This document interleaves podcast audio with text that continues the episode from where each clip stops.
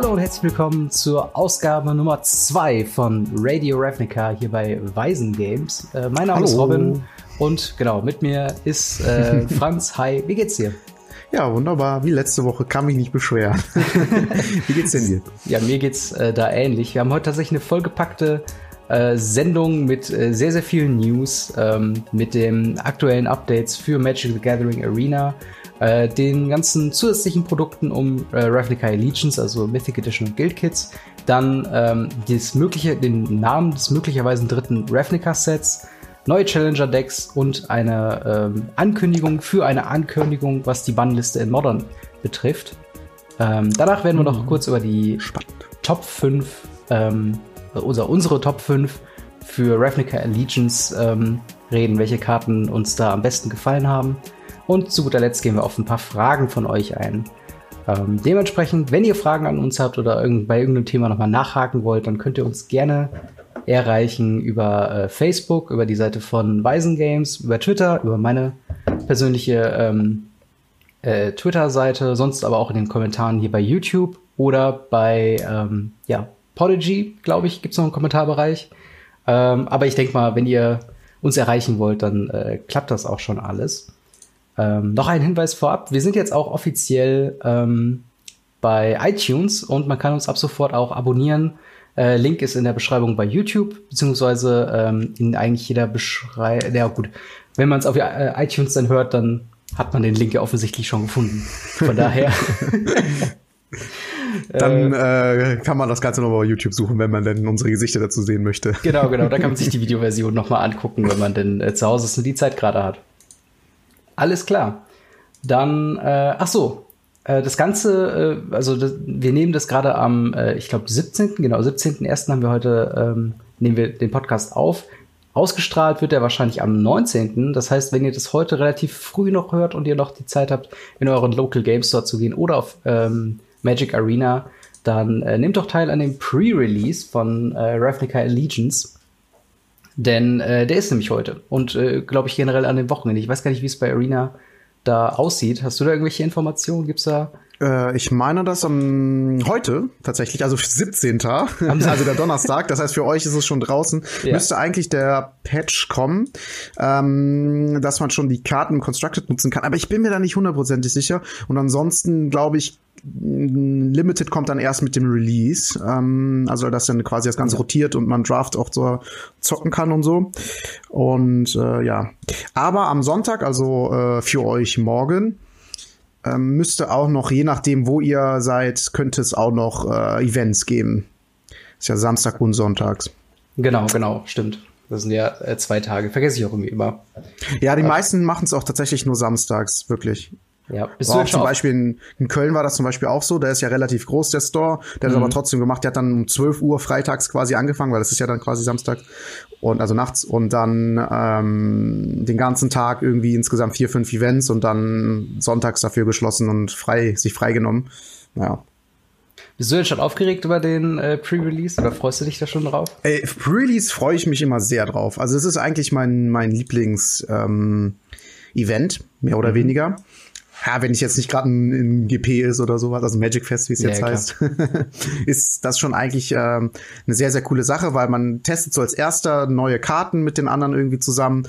Und äh, wenn die meisten haben sich jetzt nicht unbedingt so stark mit den Spoilern beschäftigt, dass die genau wissen, welche Karten die jetzt wie spielen. Und selbst wenn, ähm, ist es auch immer noch mal ein bisschen was anderes, die dann wirklich so zusammenzustellen. Man weiß ja nie, was man vorher bekommt. Und so sind irgendwie alle doch mehr oder weniger auf dem gleichen Level und alle haben Spaß miteinander. Es ist nicht so stark kompetitiv. Das heißt, die Leute äh, sind auch sehr viele, mal sehr viele Anfänger mit dabei, was ich auch immer sehr cool finde.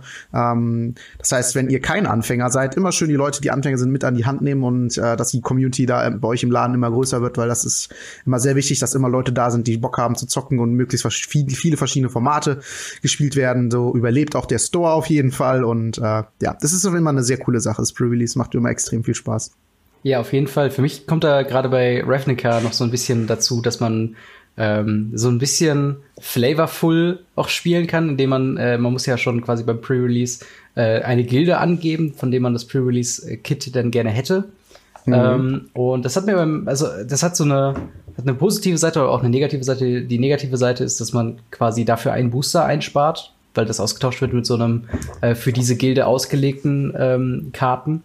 Auf der anderen Seite hat es halt auf der spielerischen Ebene halt schon den Vorteil, äh, dass man dann ähm, ja, dass man so direkt äh, feste Farben hat, in, auf die man sich orientieren kann und man kann halt wirklich dann, wenn man will und vielleicht eine kleine Runde hat, die beim Pre-Release teilnimmt, dann so, okay, ich bin das Dimir-Deck, ich bin das Boros-Deck und ja. äh, so wird's dann, äh, hat man auf jeden Fall sehr viele schöne unterschiedliche äh, Decks, die dann äh, bei diesem doch Casual-Format dann ähm, auch da hinkommen. Und das Ganze wird auf jeden Fall spaßig. Ich freue mich auch schon. Ich denke mal, nächste Woche werden wir so ein bisschen drüber reden, was so unsere Erfahrungen waren. Ja, und ähm, definitiv. Weißt du schon, welche Gilde du nimmst? Ich bin am überlegen, äh, also momentan meine Überlegungen sind halt äh, Gruul, weil ich so ein bisschen in die Richtung ja. spekuliere, ein Junt-mäßiges Midrange-Deck zu bauen in Zukunft.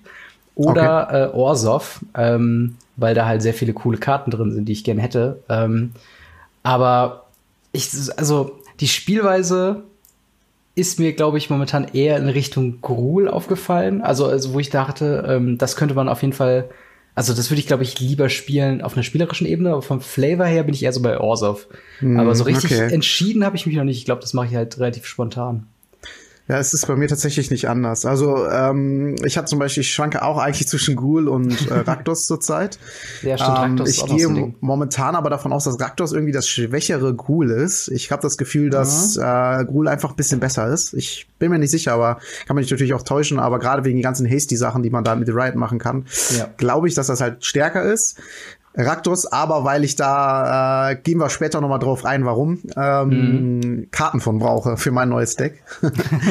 und äh, ja, gehen wir auf jeden Fall später nochmal drauf ein, wenn wir über genau. die ähm, äh, darüber sprechen. Genau, über die unsere Top 5 was genau. Ravnica Legions kommt. Wobei die bei dir bei den Top 5 dabei ist, aber das ist nicht schlecht, da kann ich trotzdem drauf eingehen. ja, auf jeden Fall, äh, ja, wird auf jeden Fall sehr aufregend. Ich, ich freue mich jetzt, weil gerade so nach Weihnachten hat es bei mir so eine leichte ähm, ja, so eine leichte Müdigkeit, nicht, nicht von der Laune her, was Magic angeht, ähm, kommt, sondern so ein bisschen von, man kommt irgendwie nicht mehr zum Spielen. Alle sind so ein bisschen ja. noch, ja, so jetzt erstmal warten, bis das neue Set rauskommt und äh, jetzt geht's wieder los, jetzt kann man sich wieder voll und ganz ins Standard ja. stürzen und äh, ein bisschen herumexperimentieren. Äh, aber fangen wir direkt mal an mit den News. Wie eben angekündigt, äh, hat Arena ein paar äh, Updates bekommen. Möchtest du da gerade mal drüber gehen, was da so gibt? Ja, äh, sehr gerne. Sehr wichtiges Thema, was sie auch schon lange angekündigt haben, dass sie das verbessern wollen, ist das fünfte Kartenproblem. Also wenn man jetzt quasi viermal eine Karte hat, egal welche, ähm, dann, was passiert mit der fünften Karte in der Sammlung? Mhm. Ähm, bei Hearthstone zum Beispiel war das ja immer so, da kann man das Ganze entstauben und äh, dann kann man sich daraus, äh, kriegt man nur einen Prozentsatz quasi wieder und kann sich daraus dann eine neue Karte machen, die man möchte. Das wäre in unserem Fall eigentlich so ein Übertragen auf das Wildcard-System. Machen sie so aber nicht. Aber ich finde auch, dass sie eine, ja, eine recht gute Lösung gefunden haben. Muss man natürlich jetzt sehen, ähm, wie viel, also wie sich das Ganze dann im, im äh, tatsächlichen Spiel bewährt. Und zwar ähm, geben halt Rares und Mythics äh, geben jetzt Gems, also Echtgeldwährung. Mhm. Ähm, wenn ich das richtig verstanden habe, 20 für eine Rare und 40 für eine, für eine Mythic. Mhm. Und ähm, Commons und Uncommons äh, werden weiter in den World gefüllt. Ich weiß jetzt natürlich nicht, wie schnell oder beziehungsweise wie stark sich dann der World füllt, weil ich habe jetzt mal geschaut. Ich habe den Vault mal bei mir offen gelassen. Ich habe äh, momentan über 100 Prozent. Dann wird dir dir angezeigt, dass du ihn öffnen kannst. Und ich habe ihn jetzt einfach mal ungeöffnet gelassen. Mhm. Und ich habe mal geguckt für eine, für eine, also als ich einen Booster aufgemacht hatte, wo ich eine Rare schon von hatte, von den Commons und Ankommens kann ich jetzt nicht safe sagen, aber wahrscheinlich schon, dass ich auch oder die eine oder andere hatte, habe ich 1,2 Prozent bekommen für eine ja. Rare, die ich schon hatte, äh, beziehungsweise eventuell noch Commons und Ankommens. Wenn er jetzt natürlich nur Commons und Ankommens äh, da reinzählen, dann dauert das Jahre, bis der voll ist. Also ähm, bin ich mal gespannt, wie sie das lösen. Vielleicht, dass der schneller voll ist, aber weniger Belohnung drin ist. Vielleicht nur noch Commons und Uncommons als Wildcards, kann ich mir auch vorstellen. Ähm, ähm, ja, wobei bei den, bei den Rare und Mythics äh, muss ich gerade eben noch einwerfen, äh, einwerfen äh, die haben quasi das Grundsystem geändert, dass du quasi, ähm, wenn du von einer Karte, also sagen wir mal, du würdest einen Booster öffnen, du würdest eine Rare drin haben, die du, ähm, die du schon viermal hast, dann mhm. würdest du automatisch generiert eine andere Rare bekommen. Und erst wenn du dann aus einem ja, Set stimmt, stimmt. quasi alle Rares und alle Mythics, äh, die du potenziell bekommen kannst, viermal voll hast, dann bekommst du diese 20 Gems für eine Rare und dann auch äh, 40 Gems für die Mythic. Ja, das ist sogar extrem wichtig. Stimmt, das war auch ja. das, warum ich dachte, dass es gut ist, dass es vor allen Dingen gut ist, weil ähm, du musst tatsächlich weniger grinden. Ne? Also das ja. ist ja wirklich auch dieses kalkulierte System, ähnlich wie bei äh, Duels of the Planeswalker damals, dass du halt oder äh, Ja, doch, siehst du, ne? Die, die neueste Edition davon. Mm, Duels. Duels war, glaube ich. Einfach nur Duels, stimmt. Genau. Da war das ja auch so, dass man quasi äh, das Set einfach mit der Zeit voll macht. Ähm, ich bin mal gespannt, was das vom Grinding her heißt. Äh, aber andererseits bringen die natürlich so viele neue Karten raus, in, immer, immer innerhalb von drei Monaten. Äh, das ist ja zum Beispiel bei Hearthstone was ganz anderes. Da kommen, glaube ich, 40 Karten oder so oder 50. Ich kenne mich da nicht so gut aus, aber nicht so viele mit einer Edition. Und hier kommen ja direkt mal 200 bis 300 Karten raus. Mhm. Und ähm, ich glaube schon, dass man durch normales oder sogar vieles Spielen das trotzdem nicht voll bekommt. Äh, ja. und deswegen finde ich die Idee nicht schlecht. Man muss halt schon ein bisschen schneller daran kommen, als das jetzt zurzeit der Fall ist. Genau. Es gibt noch eine Sonderregel, was den Draft äh, angeht. Ähm, und zwar äh, gilt dann dort nicht dieses, ähm, dass man alle Rares und alle Mythics haben muss, zumindest so wie ich es verstanden habe. Mhm. Sondern dort wird quasi einfach geguckt, okay, hast du diese Rare oder hast du diese Mythic schon viermal? Die wird dir immer noch angezeigt im Draft, du kannst sie aber ganz normal regulär verwenden, nur sobald der Draft abgeschlossen ist, also der Kartenselektierpart, ähm, dann wird quasi automatisch auf dein Konto ähm, die Gems reingerechnet, beziehungsweise der World Progress reingerechnet. Ah, okay. Ähm, ja. Das ist noch wichtig zu sagen. Aber ist auf jeden Fall auch, wie du schon sagst, äh, äh super. Ich habe schon fast erwartet, dass zu diesem ganzen Thema einfach nichts mehr kommt, weil man schon ja, so lange. Dazu haben sie aber zu viel dazu gesagt. Ja, wobei, also ganz lange hieß es dann auch so, ähm, äh, gerade gerade wenn man sich im Arena Reddit so ein bisschen rumgetrieben hat, dann hieß es dann so, okay, ähm, lass uns das mal jetzt jeden Tag thematisieren, bis dazu was kommt. Und dann kam irgendwie ganz lange nichts. Und ich war bis vor kurzem noch der Annahme, dass sie jetzt gesagt haben, okay, das ist jetzt einfach das, das Modell, mit dem Wizards of the Coast Arena betreiben will. Aber das dann tatsächlich auch direkt als erstes Thema in dieser Ankündigung, das kam, war ich dann schon überrascht und dachte dann so, wow, okay, das ist mal äh, auf die Community hören. Also das macht ja, auch nicht jede Firma. Cool. Ähm, ja, dann, äh, was womit es auf jeden Fall noch weitergeht äh, in dem Update, äh, ist das Ranked, äh, wird ein bisschen überarbeitet und mhm. es werden sich sehr viele Leute freuen. Es wird ein Best of Three geben Yay. ab dem 31.01. Genau, endlich habe ich nichts mehr zu nölen, warum ich schlecht im Rank bin. ja, also das ist, äh, ich muss sagen, es ist halt eine andere Art Magic zu spielen und eine, die mir etwas weniger Spaß macht. Ähm, es ist nicht ganz so schlimm, finde ich, weil es wirklich mal ein bisschen was anderes ist. Man spielt andere Decks und beziehungsweise man spielt andere ähm, Deckvarianten.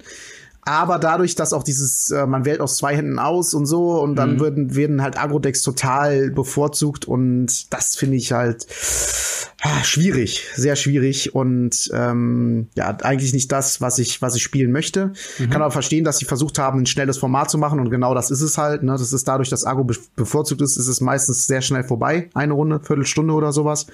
Und ähm, naja, gut. Ich freue mich auf jeden Fall auf das Best of Three und ähm, finde es super, dass die, ähm, dass sie das jetzt wirklich, da sie auf die Community gehört haben und gesagt haben, okay, äh, wir gehen da jetzt nicht weiter äh, den Weg Only Best of One. Mhm. Äh, du hast dich gerade eben so ein bisschen gefreut. Was hältst du denn davon? Ja, also ich find's, äh, ich find's großartig, weil einfach ähm, es, es gab immer so eine gewisse Diskrepanz, die ich nie haben wollte in der Arena zwischen äh, welche Decks spiele ich in der Arena und welche spiele ich in Tabletop oder Paper.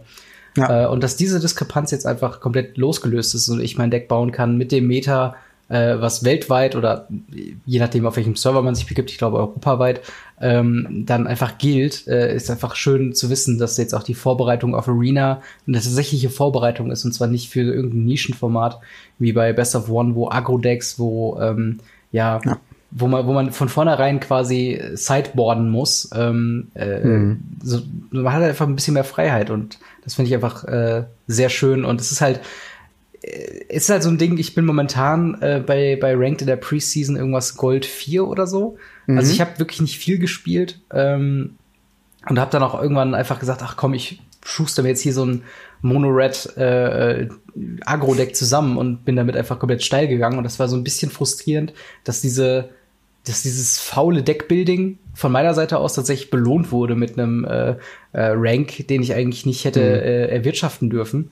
Ähm, und das fand ich halt, äh, das hat immer so einen sauren Beigeschmack. Und sobald ich halt meine, ich sag mal, echten Decks gespielt habe, also alles, was so, äh, also Boros-Engel und so weiter, dann wurde es halt ja. sofort zementiert oder du musst es halt sagen, gerade in, in Boros Engel, du heißt, äh, du hast in manchen Matchups einfach das ähm, Deafening Clarion auf der Hand oder eben nicht. Und wenn du es nicht hast, hast du verloren. Wenn du es da hast, hast du gewonnen. Das mhm. hat sich sehr unbefriedigend angefühlt. Deswegen finde ich es schön, auch wenn es länger ist, auch wenn man dann länger an Magic äh, Arena selbst dran sitzt, an einzelnen Matches, finde ich sehr, sehr gut, dass sie es äh, reingebracht haben. Ja, ich bin ja, finde es auf jeden Fall auch äh, super ähm, vorteilhaft und äh, ja. das ist halt irgendwie das richtige Magic. Man muss es halt irgendwie fair, fair gestalten. So.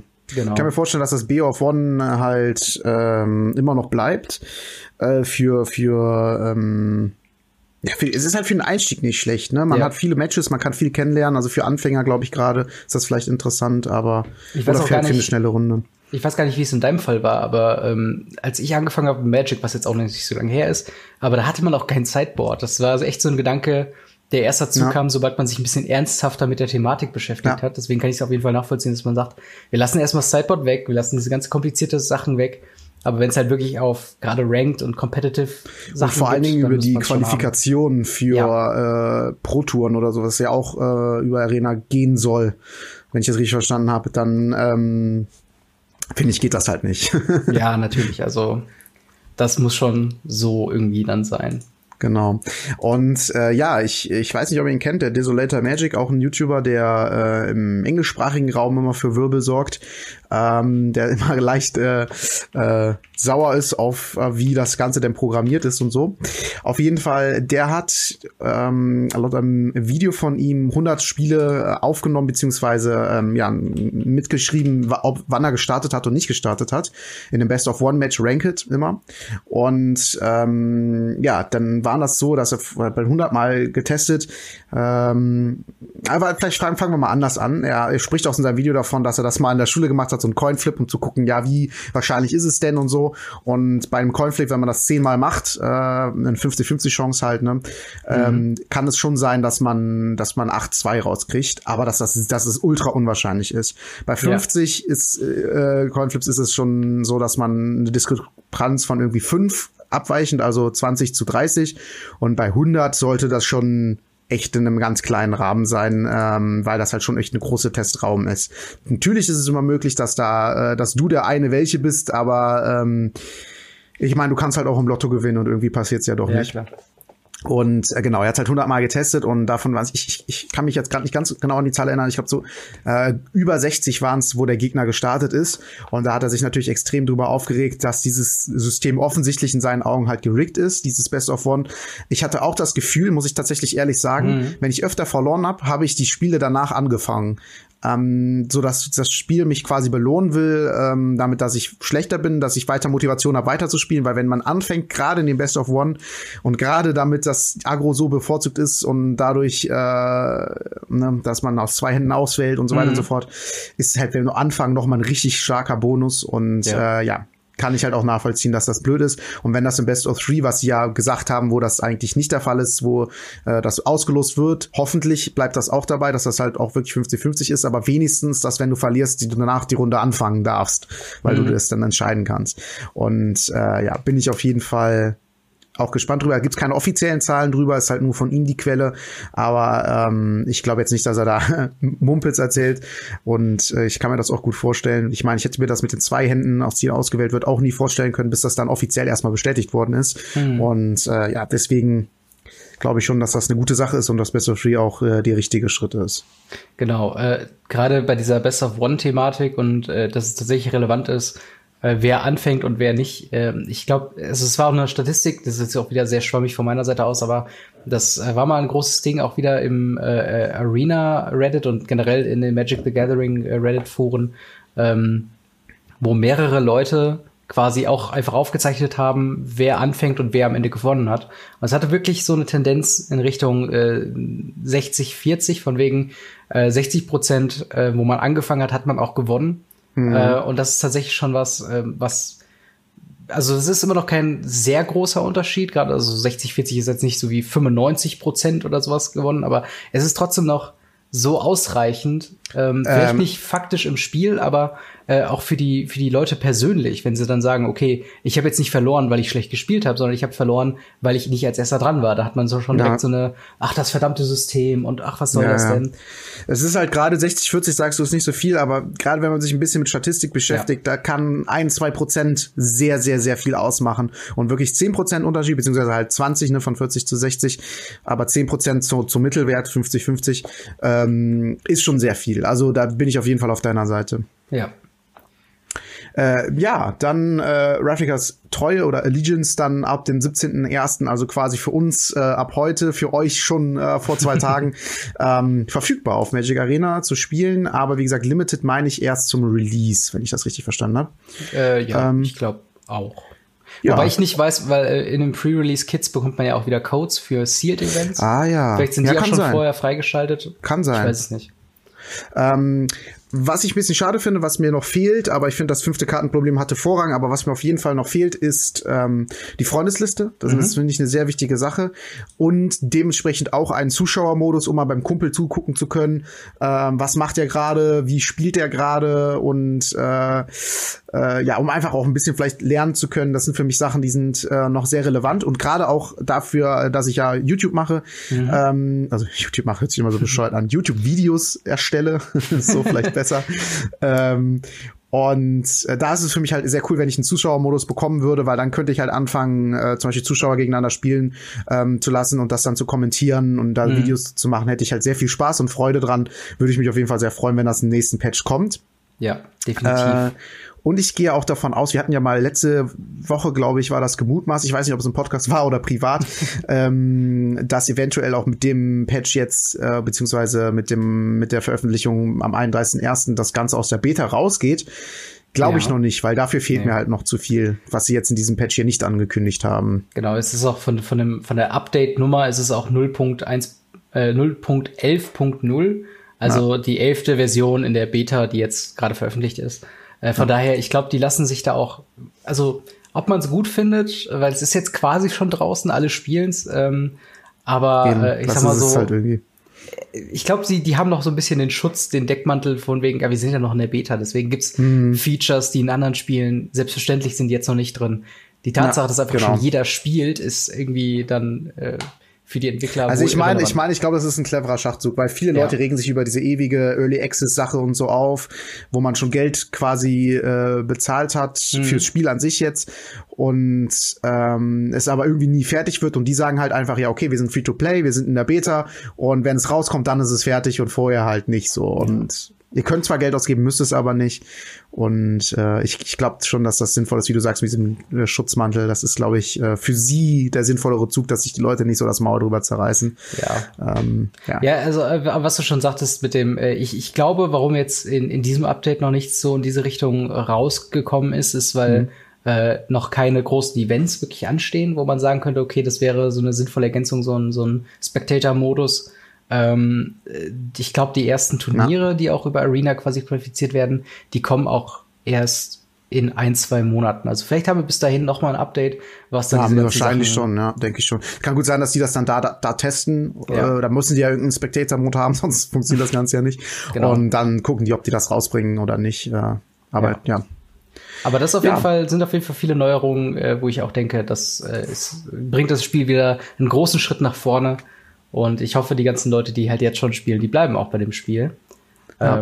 Ähm, Noch eine kurze Sache, ja, was ich halt echt sinnvoll finde, ist, dass sie jetzt nicht sagen, hier, wir hauen jetzt hier die ganzen kosmetischen Dinge raus, die Geld kosten, äh, sind aber mit dem Spiel noch nicht fertig. Finde ich gut, dass sie sich da erstmal aufs Wichtige besinnen und äh, für Schritt für Schritt einfach besser werden. Und ich hoffe, dass es dann aber auch bald dazu kommt, dass sie äh, aus der Beta halt rauskommen. Ja. Ähm, ansonsten hast du noch irgendwas zur, zum Update? Äh, zum Update selbst habe ich jetzt so nichts. Ich würde halt jetzt ähm, da die Überleitung schaffen zum.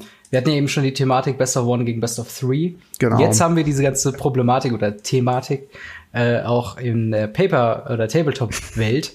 Äh, nämlich äh, ja, Wizards of the da waren Coast. die Leute ja sehr froh, genau. als die das announced haben. Wizard, Wizard of the Coast hat ähm, möchte ein neues Format ausprobieren und zwar den aus MTG Arena bekannten und beliebten Quick Draft ähm, äh, eine kleine Auswahl an äh, LGSs in, ich glaube, nur Amerika. äh, hat quasi eine Einladung bekommen, eine E-Mail bekommen von wegen, hey, wir würden gerne was ausprobieren, hättet ihr Lust, daran teilzunehmen? Ähm, einen regulären Draft zu ersetzen mit einem Quick Draft. Äh, was regelmäßig dann bedeutet, dass äh, also das, das Draften an sich ähm, funktioniert wohl genauso wie das normale Draften, was es bisher auch schon im LGS gibt. Also gibt es jetzt nicht den, den Store-Owner, der äh, die Rolle des Bots oder sowas übernimmt und einfach eine Karte aus dem Stapel wegnimmt. Das wäre es noch. das wär die behalte ich jetzt, danke.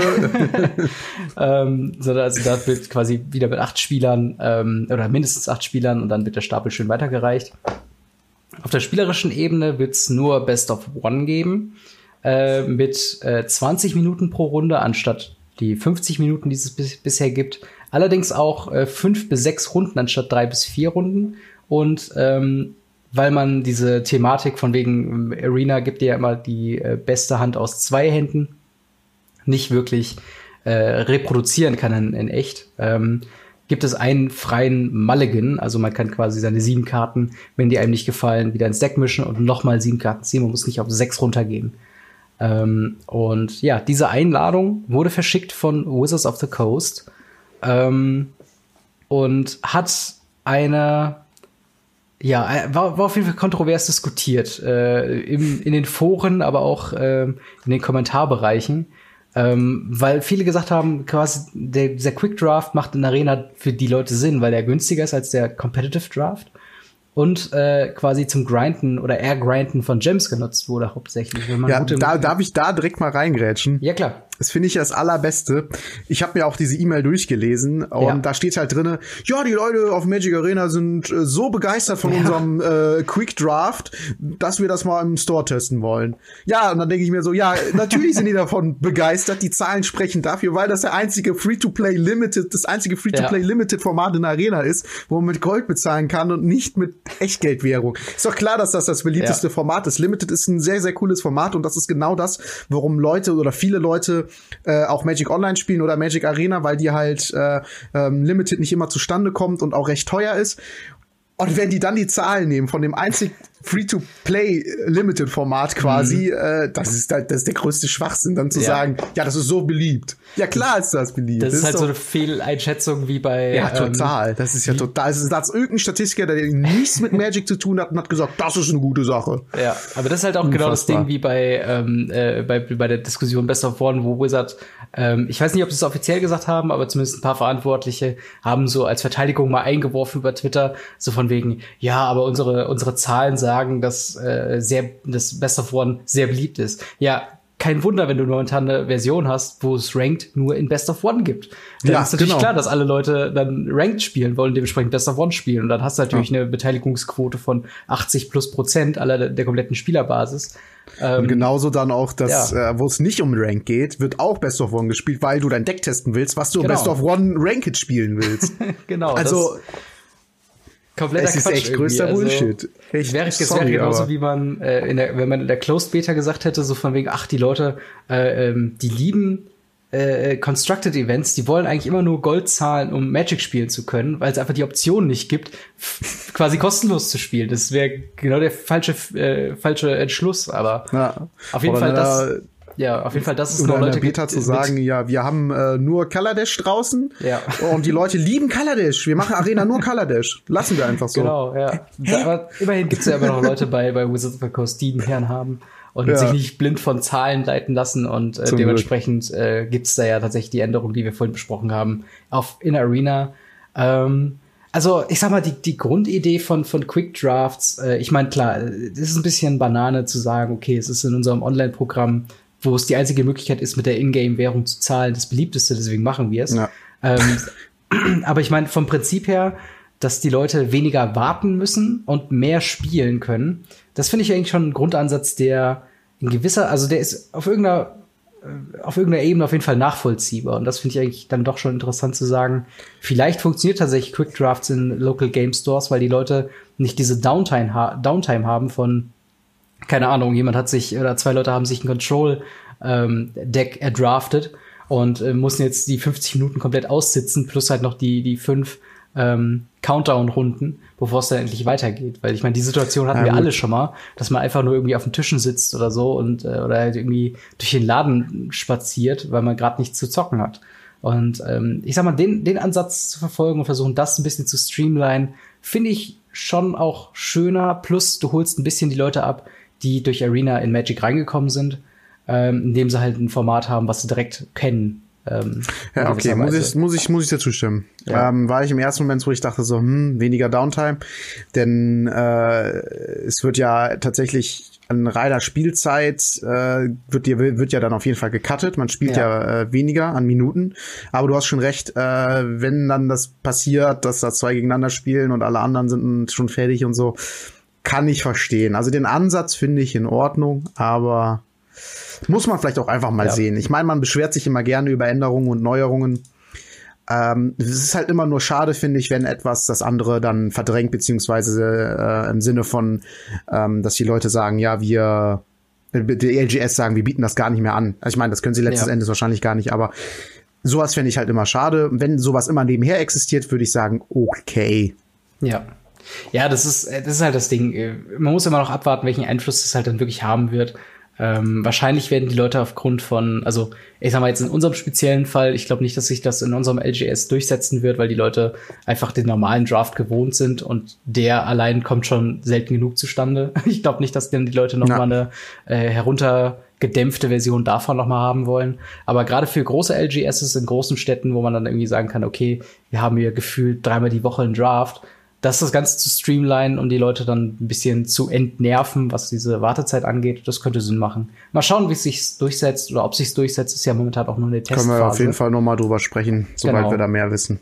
Genau. Und dann würde ich sagen, gehen wir zu den äh, äh, Zusatzprodukten von Ravnica Allegiance ähm, über. Fangen wir mal an mit Mythic Edition. Was gibt's denn da Neues? Ja, ähm, ich habe ehrlich gesagt gar nicht drüber nachgedacht, äh, bis sie das dann äh, angekündigt haben, dass sie wahrscheinlich ja wieder eine Mythic Edition machen werden und äh, so ist es dann auch. Sie haben ja. auch zu Allegiance wieder eine Mythic Edition. Ähm, ganz kurz, was war die Mythic Edition oder was ist die Mythic Edition? Das ist ein Premium-Produkt, was äh, ja recht teuer ist, also im UVP glaube ich 250 Dollar knapp. Mhm. Da sind 24 Booster drinne und nochmal äh, acht Zusatzbooster, in denen äh, jeweils eine Rare drin ist auch, aber als zusätzlich, beziehungsweise anstatt einer Common, glaube ich, ist da ein Premium Planeswalker drinne. Ähm, die sind vorher bekannt und du hast, kriegst auf jeden Fall auch alle acht. Und das Set ist dafür gedacht, dass du damit vielleicht draftest. Ähm, so ist es zumindest ursprünglich äh, aufgesetzt worden. Oder du machst es halt einfach auf oder du behältst es halt einfach und verkaufst es später wieder. Keine Ahnung. Ähm, und ja, die acht Planeswalker sind halt Khan, also der neue, der Sign of Ursa aus äh, Dominaria, Tamio, ähm, The Moon Sage, Zoran Markov, Jaya Ballad, Ayani, Mentor of Heroes, Deck Faden, Domri Chaosbringer, Kaya Orsof Usurper.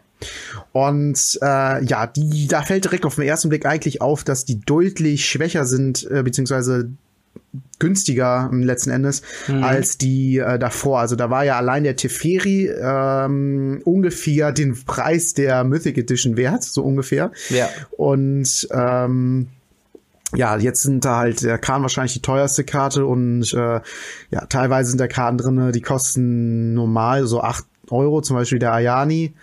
Äh, mhm. Klar, ein Foil ist es immer noch was mehr, genauso wie der Duck ist auch eine Karte, die gerade in Foil viel wert ist. Ich glaube, 8 Euro in nicht voll oder 10 Euro nicht voll und 70 in voll. Mhm. Dementsprechend dann wahrscheinlich auch recht wertvoll als diese Premium-Version. Äh, Trotzdem fällt einem halt auf, dass sie ein bisschen schwächer ist. Ähm, ja, was war, was war noch bei der Mythic Edition vorher der Fall? Da war es war halt so, dass sie das Ganze testen wollten und gesagt haben, okay, wir bringen das raus, aber das kann man nur in Amerika und Kanada besorgen über die offizielle Hasbro-Seite. Und da ist dann der Hasbro, die Hasbro-Seite eingebrochen und äh, da hat das alles irgendwie überhaupt nicht funktioniert. Ja, und als Entschuldigung haben sie dann den ganzen Leuten, wo es Probleme gab, nämlich damals diese Boxtopper zugeschickt. Das war dann die Idee, um diese Boxtopper zu spoilen für Ultimate Masters. Genau. Ähm, und außerdem haben sie aber im Vorfeld auch Kritik bekommen und haben sie gesagt, okay, wir geben das Ganze noch Channel Fireball mit. Die können das mit auf die ganzen Grand Prix tragen. So bin ich persönlich auch an eine gekommen. Äh, ich war ja in Lille in Frankreich und habe mir da heute auch eine geholt. Ich hätte mir zwei holen können. Ich ärgere mich jetzt, dass ich es nicht getan habe.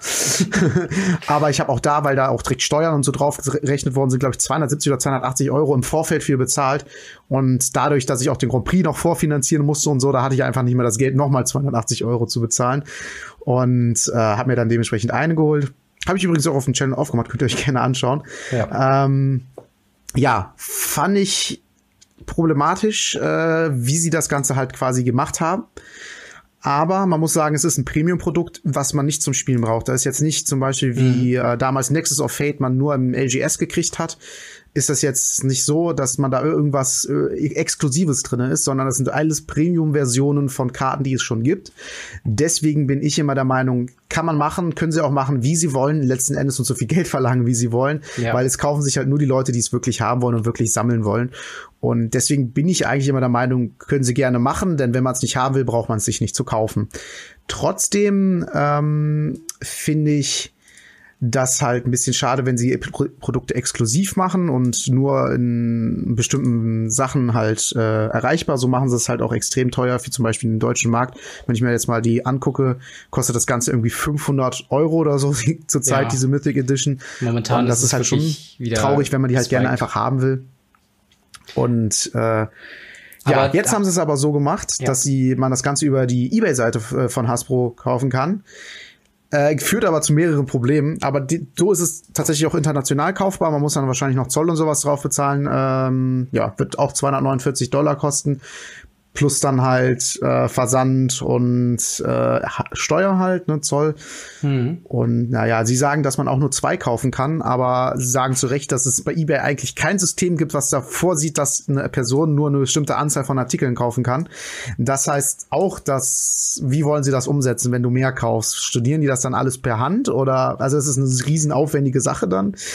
Äh, keine Ahnung, wie sie das umsetzen wollen. Oder plus, hättest du da eine Idee? Plus, es gibt ja auch noch äh, die Möglichkeit, einfach mit mehreren verschiedenen Accounts von Familienmitgliedern in verschiedene Adressen ja, äh, einfach stimmt. zu kaufen. Ich glaube, ähm, Alpha Investments, Rudy hat schon gesagt, er, er wird halt gucken, dass er so viele wie möglich kriegt über halt äh, so viele verschiedene Accounts. Einfach nur, weil gerade, wie du schon gesagt hast, das erste ähm, äh, Mythic Edition Set momentan für 500 plus Euro ähm, weggeht und das ist einfach dann liegen gebliebenes Geld. Er als äh, Trader ähm, kann das eigentlich nicht ignorieren und äh, ja. Ich meine, ich, ich finde es auch ähm, gut, dass es jetzt halt über Ebay läuft und nicht über den äh, Hasbro Toy Shop. Ähm, ich wollte noch eben den Gag bringen, äh, als du es erzählt hattest. Ähm, so kam das Hass in Hasbro äh, über diese Webseite, die immer abgestürzt ist. Ja. Ähm, aber ja, also, aber aber äh, jetzt noch mal als Frage: ähm, Ist das denn gerade mit den, mit den Planeswalkern, die wir, die jetzt drin sind, ist das denn was, wo du wieder sagen würdest, äh, yo, das, das hole ich mir? Oder äh, als Sammler ist es äh, was, was du dir jetzt persönlich holen würdest? Weil ich muss sagen, ich finde sowohl äh, das Artwork, gerade bei der einzigen Karte, an die ich persönlich Interesse hätte, wäre äh, Khan Zion of Ursa, ist ein bisschen weird, weil das ja. es irgendwie so aussieht, als ob er sich irgendwie selbst betatschen würde. Ähm, oh, das muss ich mir jetzt mal kurz angucken. Mach das mal, weil das sieht echt ein bisschen, äh, bisschen komisch aus. Ich muss sagen, die restlichen Planeswalker, finde ich, sehen eigentlich ganz gut aus. Ich weiß nicht, warum man äh, Jaya Ballard drin hat. Ähm, eigentlich ein Planeswalker, der nie nirgendwo gespielt wird derzeit. Ähm, und äh, ich, ich ich habe einfach im Gefühl gehabt, dass so das. Ähm oh ja, ich habe das gerade aufgerufen, sorry. Aber es sieht ja echt so aus, er sich selbst betatschen. Oh mein Gott, wie ja. kann man sowas machen? Und das finde ich halt schon irgendwie weird, weil ich meine, Khan hat sehr cooles Artwork, ne? Also ich meine, selbst das normale oh Khan Zion of Ursa äh, oder halt Khan Liberated sieht sehr cool aus. Aber warum das? Wer kam oh. auf die oh. Idee?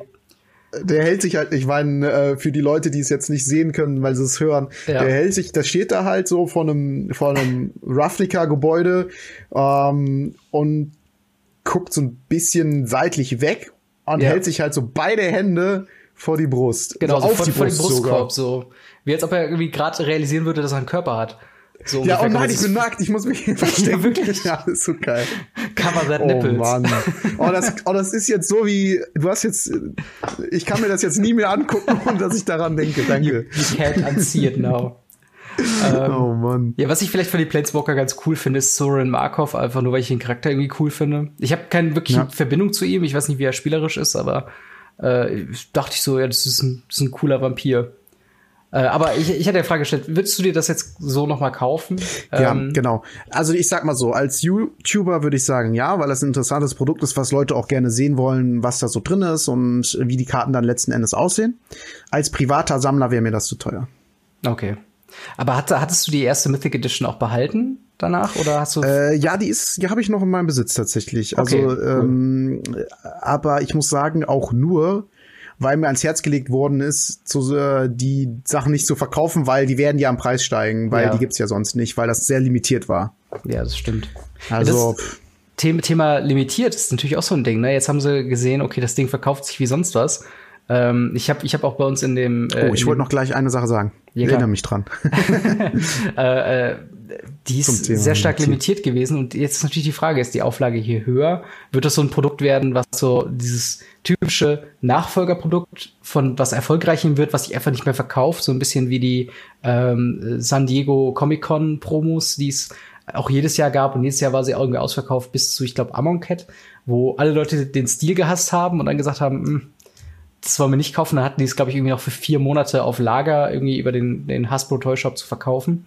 Und keiner wollte es haben. Und äh, so ein bisschen hat es den Anschein, äh, als ob das jetzt so ein bisschen, ja, man hat sich, glaube ich, nicht so viele Gedanken gemacht, ähm, was, also, was, was man mit dem Set erreichen will. Äh, plus, ich finde es halt immer noch komisch bei der Mythic Edition, das war ich ja aber schon bei der ersten Mythic Edition komisch, dass du nicht die Option hast, wie From the Vault, einfach die Karten zu kaufen für, sagen wir mal, 100 oder 70 Euro, sondern nein, du musst auch 24 Booster noch mit dazu ja, nehmen. Das ist, das die verkaufen halt dadurch mehr, ne? Ja. Ich glaube schon, dass sie sich viel Gedanken haben, welche Karten die da reintun, weil bestimmt eventuell andere Karten halt wieder für andere Produkte vorgesehen sind. Die haben, ja. die wissen ganz genau, welche Produkte die noch rausbringen wollen und die können ja nicht immer alles gut in eine Edition packen und dann interessiert es keinen mehr, wenn es einen Reprint davon gibt. Ähm, ich glaube schon, dass das sehr kalkuliert ist äh, und die geguckt haben, okay, die und die Sachen können wir da einfach mal machen. Eventuell hatten die sogar zwei Artworks für eine Karte hm. und haben sich dann final für einen entschieden, um zu printen.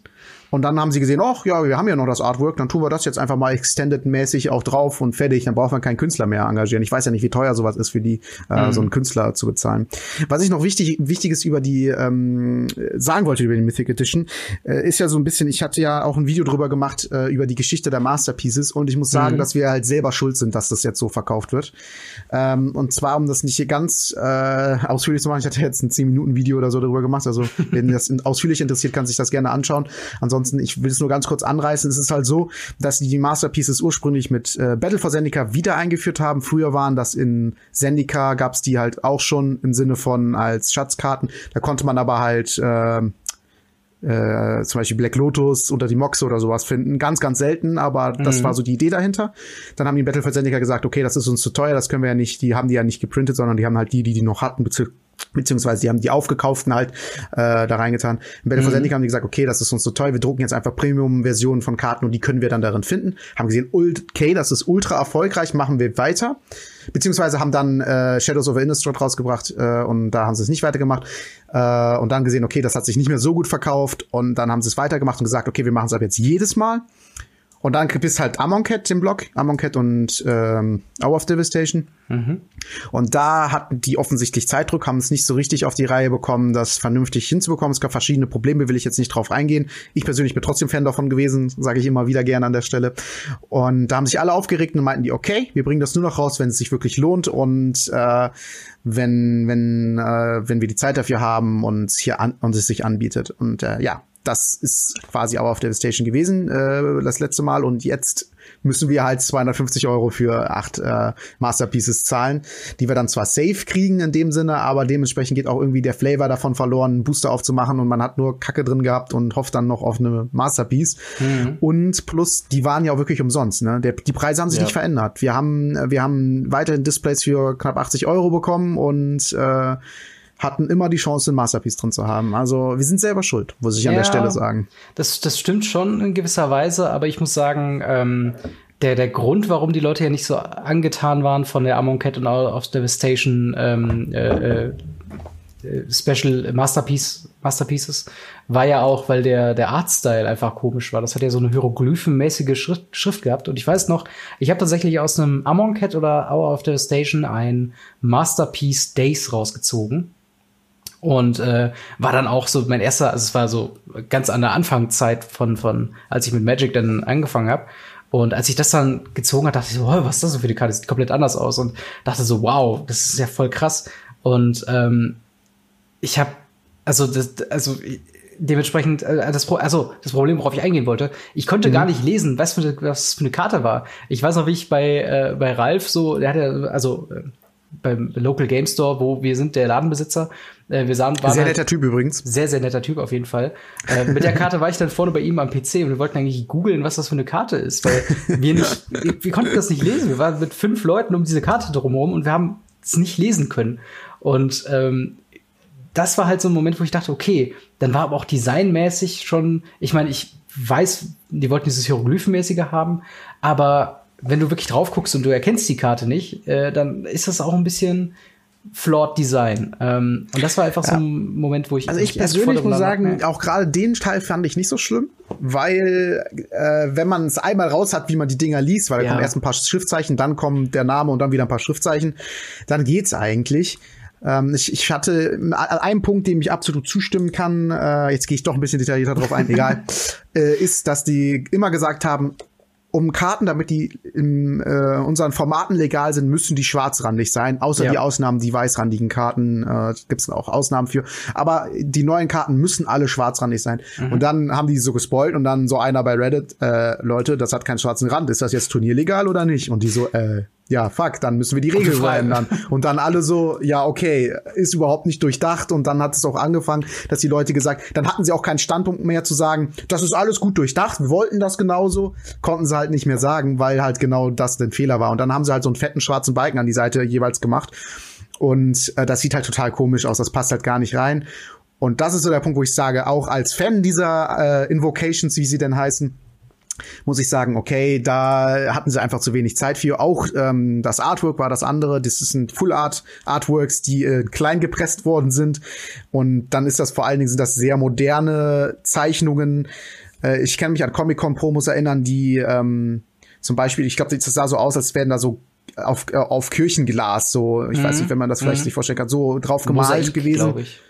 Ähm, wie bitte? So mosaikartig was. Genau, genau. Und genauso hätte man das vielleicht auch mit diesen Tafeln machen können. Ja. Ähm, und das waren halt sehr moderne Artworks, die eigentlich für Full Art gedacht waren, so wie es aussieht, weil da man erkennt halt einfach nichts drauf, wurden dann doch auf klein gepresst und äh, ja, das ist das sind so Sachen, über die ich mich streiten lassen. Das kann ich auch sagen, okay, da hatten sie nicht genug Zeit für. Trotzdem, wie gesagt, war ich eigentlich ein Fan davon, ja. weil die halt wirklich sehr besonders waren und ähm, ja, dementsprechend, weil der Hass dann so groß war ja. und man den nicht gesagt hat, okay, äh, macht's halt alle, alle zwei, sondern alle gesagt haben, nö, das ist ja totaler Schwachsinn, dann wollen wir das lieber gar nicht. Und ja, jetzt haben wir die Mythic Edition. Ne? Ja. Also, wie gesagt, um nochmal den Kreis zu schließen, so sind wir halt dazu gekommen. Ähm, könnte ich auch noch mal, äh, das, noch mal an das Video da anschließen. Das ist jetzt der End davon. Ich hoffe ja. ja immer noch darauf, dass es irgendwann in der Standard-Edition kommt. Ich hoffe sehr darauf.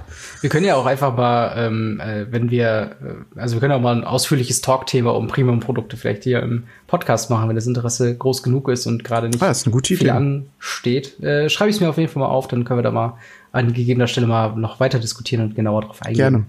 Ein weiteres. Ähm, ansonsten, ja. hast du noch irgendwas zur Mythic Edition? Nee, zum Mythic Edition an sich habe ich so jetzt nichts mehr. Es ist, also ich kann auf jeden Fall von meiner Seite aus sagen, es ist nichts, was ich mir ähm, A leisten und B haben möchte. Ähm, ja. äh, weil ich halt die, ich finde die Planeswalker, die sind für mich nicht interessant. Es wäre wirklich so ein Ding, kauf es und leg's auf Seite, um die Wertsteigerung eventuell zu sehen.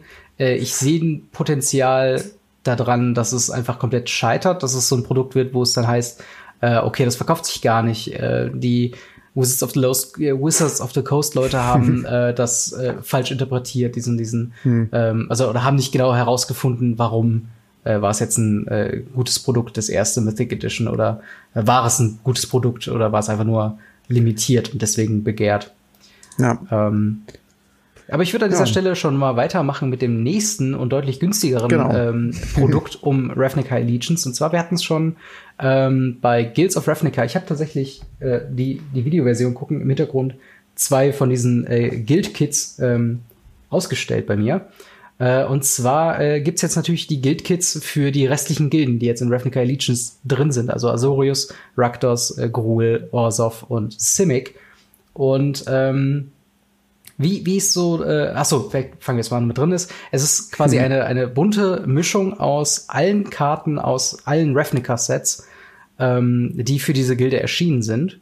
Ähm, dementsprechend, leider, wenn man sich die Decklisten anguckt, äh, sehr viele One-Offs drin. Das heißt, es ist jetzt nicht wirklich ein, ein es, es ist jetzt kein Deck, was man sich kauft und man baut daraus dann ein vollwertiges Modern Deck. Es sind auch teilweise Karten nicht in jedem Format legal. Es ist halt wirklich so. Genau, das ist, glaube ich, noch das Wichtige, was man zu sagen genau. muss. Es ist kein Deck, das wurde auch, habe ich auch bei YouTube äh, bei vielen Kommentaren gesehen, es ist kein mhm. standardlegales äh, Set. Genau, es sind viele von dem neuen Set auf jeden Fall drin. Ähm, aber ich sag mal, gedacht ist es als ein Produkt, was so ein bisschen die Dual Decks ersetzen soll.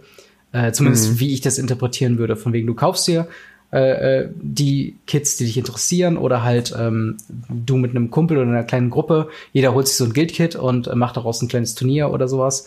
Ähm, und äh, was allerdings interessant ist für die, äh, für eigentlich alle Spieler sind äh, Basic Lands. Wenn, wenn wir alle wissen, Basic Lands, äh, die müssen besonders sein. Das können nicht einfach die ganz normalen Basic Lands sein. Ähm, und dementsprechend gibt's ähm, in diesen Guild Kits auch wieder für jede äh, für, jede, für jedes Basic äh, Island, für jedes Basic Forest, gildenorientierte äh, Watermarks unten drunter. Und äh, das war auch der ursprüngliche Grund, warum ich mir äh, sowohl das Celestia als auch Boros äh, Guild Kit geholt habe, um die Länder eben auszutauschen mit normalen äh, Ländern und das dann schön in mein äh, Standarddeck äh, reinzupacken. Ich ähm, muss sagen, das wollte ich, Entschuldigung, dass ich dich unterbreche, aber das gut. wollte ich schon letztes Mal sagen, äh, hab's aber dann wieder vergessen. Und ähm, passt vielleicht auch ganz gut. Ich hatte ja letztes Mal gesagt, was sind eure Lieblingskarten, warum das Länder-Artworks eigentlich meine Liebling, meine mhm. Lieblings sind. Und ich muss sagen, dass diese Länder mir tatsächlich nicht gefallen. Echt nicht? Also ich glaube, das ist einfach so eine Geschmackssache. Mhm. Ähm, ich, die Artworks an sich finde ich cool, weil die ja natürlich die, die äh, repräsentieren die Gilden und sowas. Aber dieses da drunter, das, das irgendwie, das ist mir too much in irgendeiner Form. Aber äh, wie gesagt, ich glaube, das ist einfach nur so eine Geschmackssache. Und ja. ich verstehe auch, dass viele Leute das sehr cool finden. Also äh, hat auf jeden Fall was. Du bist so ein Full Art Mensch, nehme ich an, ne? Ja, ja, richtig. Genau, das ist halt. Weil man da das Artwork besser sieht. Ja, das kann ich auf jeden Fall nachvollziehen. Ich finde halt, äh, es, es, hat halt was von, von einem Flavor. Wenn du sowieso ein Deck hast, wie in meinem Fall zum Beispiel das Boros ähm, Engel-Deck, dann hat's einfach noch ein bisschen was mehr dazu, wenn du dann tatsächlich das Boros-Symbol auf allen deinen Basic Lands äh, quasi ja, drauf okay. hast. Na, kann, kann ich nachvollziehen, absolut. Ähm, also ich, ich, ich, ich, ich bin, ich irgendwie gefällt's mir nicht so wirklich, aber ich kann jeden verstehen, der da sagt, das sieht, sieht cool aus. ist jetzt nicht so, dass ich sage, wie, wie kannst du nur? Also, ne, also ich, ich ja. kann, ich kann die Vorteile des der, der definitiv verstehen. Genau. Genau. Ähm, die Guild Kits kommen am 15. Februar ähm, äh, raus, laut diesem Artikel oh, so von NTG Goldfish. Also ein bisschen nach dem äh, eigentlichen Release von Guilds of, äh, von Ravnica Allegiance.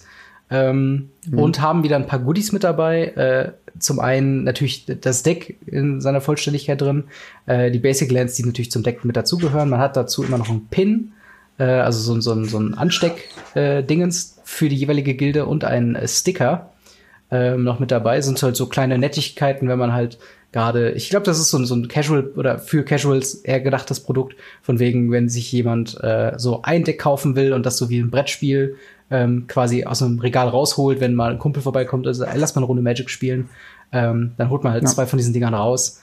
Äh, oder eine coole Möglichkeit, die, glaube ich, von Tellerian Community College ähm, kommt, sich wenn man will, alle, ähm, alle Guild-Kits zu holen und daraus eine Battlebox zu machen. Was ich auch sehr, sehr, äh, also hat, hat einen gewissen Was Anreiz. meinst du mit Battlebox? Ach so, äh, eine Battlebox quasi, du hast ein, ähm, äh, ein festes Set an verschiedene äh, Decks und das hat dann wirklich so einen Brettspielcharakter, dass du ähm, quasi diese Box rausholst, jeder sucht sich ein Deck davon raus und man kann sofort quasi out of the box spielen, ohne dass halt jeder sein eigenes Deck quasi äh, so, da ja. haben möchte. Ich habe zum Beispiel eine, ähm, sieht man auch im Hintergrund. So was wie diese Game Night. Was ja, ja, genau, genau, so ein bisschen in die Richtung. Äh, ich habe halt eine damals äh, angefertigt aus äh, so Pauper Standard Decks von von ganz vielen Amon Cat Karten und so weiter. Und das ist halt so ein Ding, was ja wirklich cool ist, gerade wenn Leute ähm, neu bei Magic sind und sagen, oh, ich, ich würde es gerne mal spielen, aber habe jetzt keinen Bock unbedingt äh, 400 Euro für ein Deck auszugeben. Dann kann man sagen, hey, komm mal vorbei, hier hast du, jeder hat so ein Deck auf einem Level und ähm, dann kann man mal äh, da schön gegeneinander zocken, ohne großartig Aufbau davor zu haben. Ja, das habe ich tatsächlich auch lange Zeit verfolgt, indem ich mir diese Planeswalker-Decks gekauft habe. Mhm. Ähm, wo ich auch gedacht habe, okay, die sind ja alle ungefähr auf einem Level, aber ich muss doch immer feststellen, ist, ist es nicht ganz. Also es gibt echt welche, die sind deutlich besser als andere. Ja. Und ähm, ja, da ist die Idee vielleicht tatsächlich was besser, wenn die alle aus einem Set kommen, dass sie da doch ja, ein bisschen besser gegeneinander abgestimmt ist und dass dann jeder vielleicht ein schlechteres Matchup hat und ein besseres Matchup. Ja. Genau, aber das soweit, äh, also wie ist denn, äh, also ist es denn ein Produkt, in den, äh, für das du Interesse hättest, diese Guild-Kits? Ähm, Puh, schwer zu sagen. Also ich wollte an der Stelle gerne noch äh, einbauen. Äh, ich kriege da jetzt kein Geld für oder so, äh, mhm. äh, sondern ich möchte es gerne euch ans Herz legen. Falls ihr tatsächlich dann seht, euch alle zu kaufen, möchte ich euch gerne MTG-Discount ans Herz legen. Mhm. mtgdiscount.de. Denn da gibt's die tatsächlich recht günstig. Die waren äh, für die letzten Guild-Kits dann tatsächlich auch sehr, sehr schnell ausverkauft, wo klar war, dass äh, die Karten, die da drinnen sind, ähm, ja, tatsächlich teilweise mehr wert sind, als die, als die Box kostet, so ja. ungefähr. Und er hatte dann alle, also der verkauft nur alle fünf zusammen, glaube ich. Und äh, ja, da, da dementsprechend aber zu einem wirklich sehr guten Preis. Ich glaube, das ist so ungefähr äh, vier plus eins umsonst der Preis, den man sonst zahlen würde. So ungefähr, ja. so ganz grob. Ähm, ob das ein Produkt ist, was ich, wenn ich interessiert bin, jein. Ich habe halt schon so viele Decks, ja, äh, Planeswalker-Decks halt, wie ich gesagt habe ich extra für diesen Zweck habe und ich muss sagen, so oft benutze ich die tatsächlich gar nicht. Äh, aber trotzdem glaube ich, dass es ein gutes Einsteigerprodukt ist und auch ein gutes, gute Wertanlageprodukt ist. Ähm, beziehungsweise halt, wenn man sich irgendwie dafür interessiert, daraus was zu machen und so, es ist ein gutes Casual-Produkt und ich glaube, es ist auch, wie gesagt, ein gutes Produkt, um in äh, verschiedene Formate vielleicht einzusteigen, wenn man sich in die Richtung ein Deck machen möchte. Äh, aber ich glaube, ich persönlich tendiere eher dazu, die nicht zu kaufen. Eventuell für YouTube, aber selbst da bin ich mir noch nicht sicher. okay. Ähm dann, Wie sieht's denn bei also, dir aus? Also, wie, wie gesagt, ich würd, hätte vielleicht Interesse, je nachdem, in was für einer, was für einer Farbkombi ich dann am Ende lande mit dem Deck, mir da auf jeden Fall die Basic Lands nochmal zu bestellen, solange sie noch günstig sind, weil das glaube ich, tatsächlich okay. so ein Investitionsding, ähm, wo du es gerade sagtest, so auf die Halde legen. Ich glaube, das wird ein Grund sein, warum diese Sachen noch höherwertig werden, weil wir sehen mit besonderen Basic Lands, die tendieren immer dazu, ein bisschen teurer zu werden. Mhm. Ähm, äh, lustigerweise kleine Anekdote hier. Ähm, ich hatte letztes Jahr auf der Gamescom hatte ich für äh, 5 Euro oder 10 Euro hatte ich ähm, Eiszeit ähm, Starterdecks oder sowas gekauft, wo vereiste Basic Lands drin waren, also vereiste äh, Insel, vereiste Swamp und so weiter. Und ich habe das für 5 Euro gekauft und allein für die Basic Lands fast 50 Euro, als ich die weiterverkauft habe, bekommen und äh, wusste das halt beim Kauf gar nicht, dass da so viel Wert allein in den Ländern drin ist. Aber wenn du da, ich weiß nicht, 25 Länder drin hast, die waren komplett an einen Verkäufer weggegangen und ja, schön 50 Euro dabei quasi gemacht. Und das war ah, tatsächlich nice. so ein Ding. Ja, vor allen Dingen sind die wahrscheinlich auch alle dann Near Mint, ne? Ja, ja, genau, genau. Die, meisten sind richtig abgeranzt. Ja, und das war halt wirklich so ein Ding, wo ich dachte, wow, also man sollte die Länder nicht unterschätzen. Und ich glaube, gerade das ist so ein Punkt, ähm, wo das äh, Potenzial äh, hat, ins hochzugehen. Bitte? Hattest du alle verkauft? Alle Länder? Äh, von den Vereisten? Oder war das ein bestimmter Typ?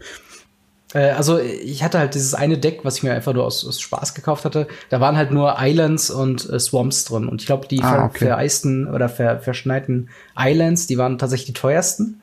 Ich glaube so irgendwie, weiß nicht, äh, ich weiß die Preise momentan auf jeden Fall, äh, also ja. weiß ich jetzt gerade nicht. Ja, weil ich meine, das ist nämlich tatsächlich ums Gebirge zum Beispiel, gibt es sogar ein Deck, was speziell das braucht, diese ja. Vereisten. Und deswegen sind die auch tatsächlich äh, weil es eine Karte gibt, die mit diesem vereisten Zeug da irgendwie interagiert. Genau. Ähm, ganz kurz noch um dazu, äh, die, es gibt jetzt auch diese Basic-Länder, diese speziellen, äh, nicht die Ice Age, sondern die von äh, den Guild-Kits in mhm. den Standard-Showdown-Boostern.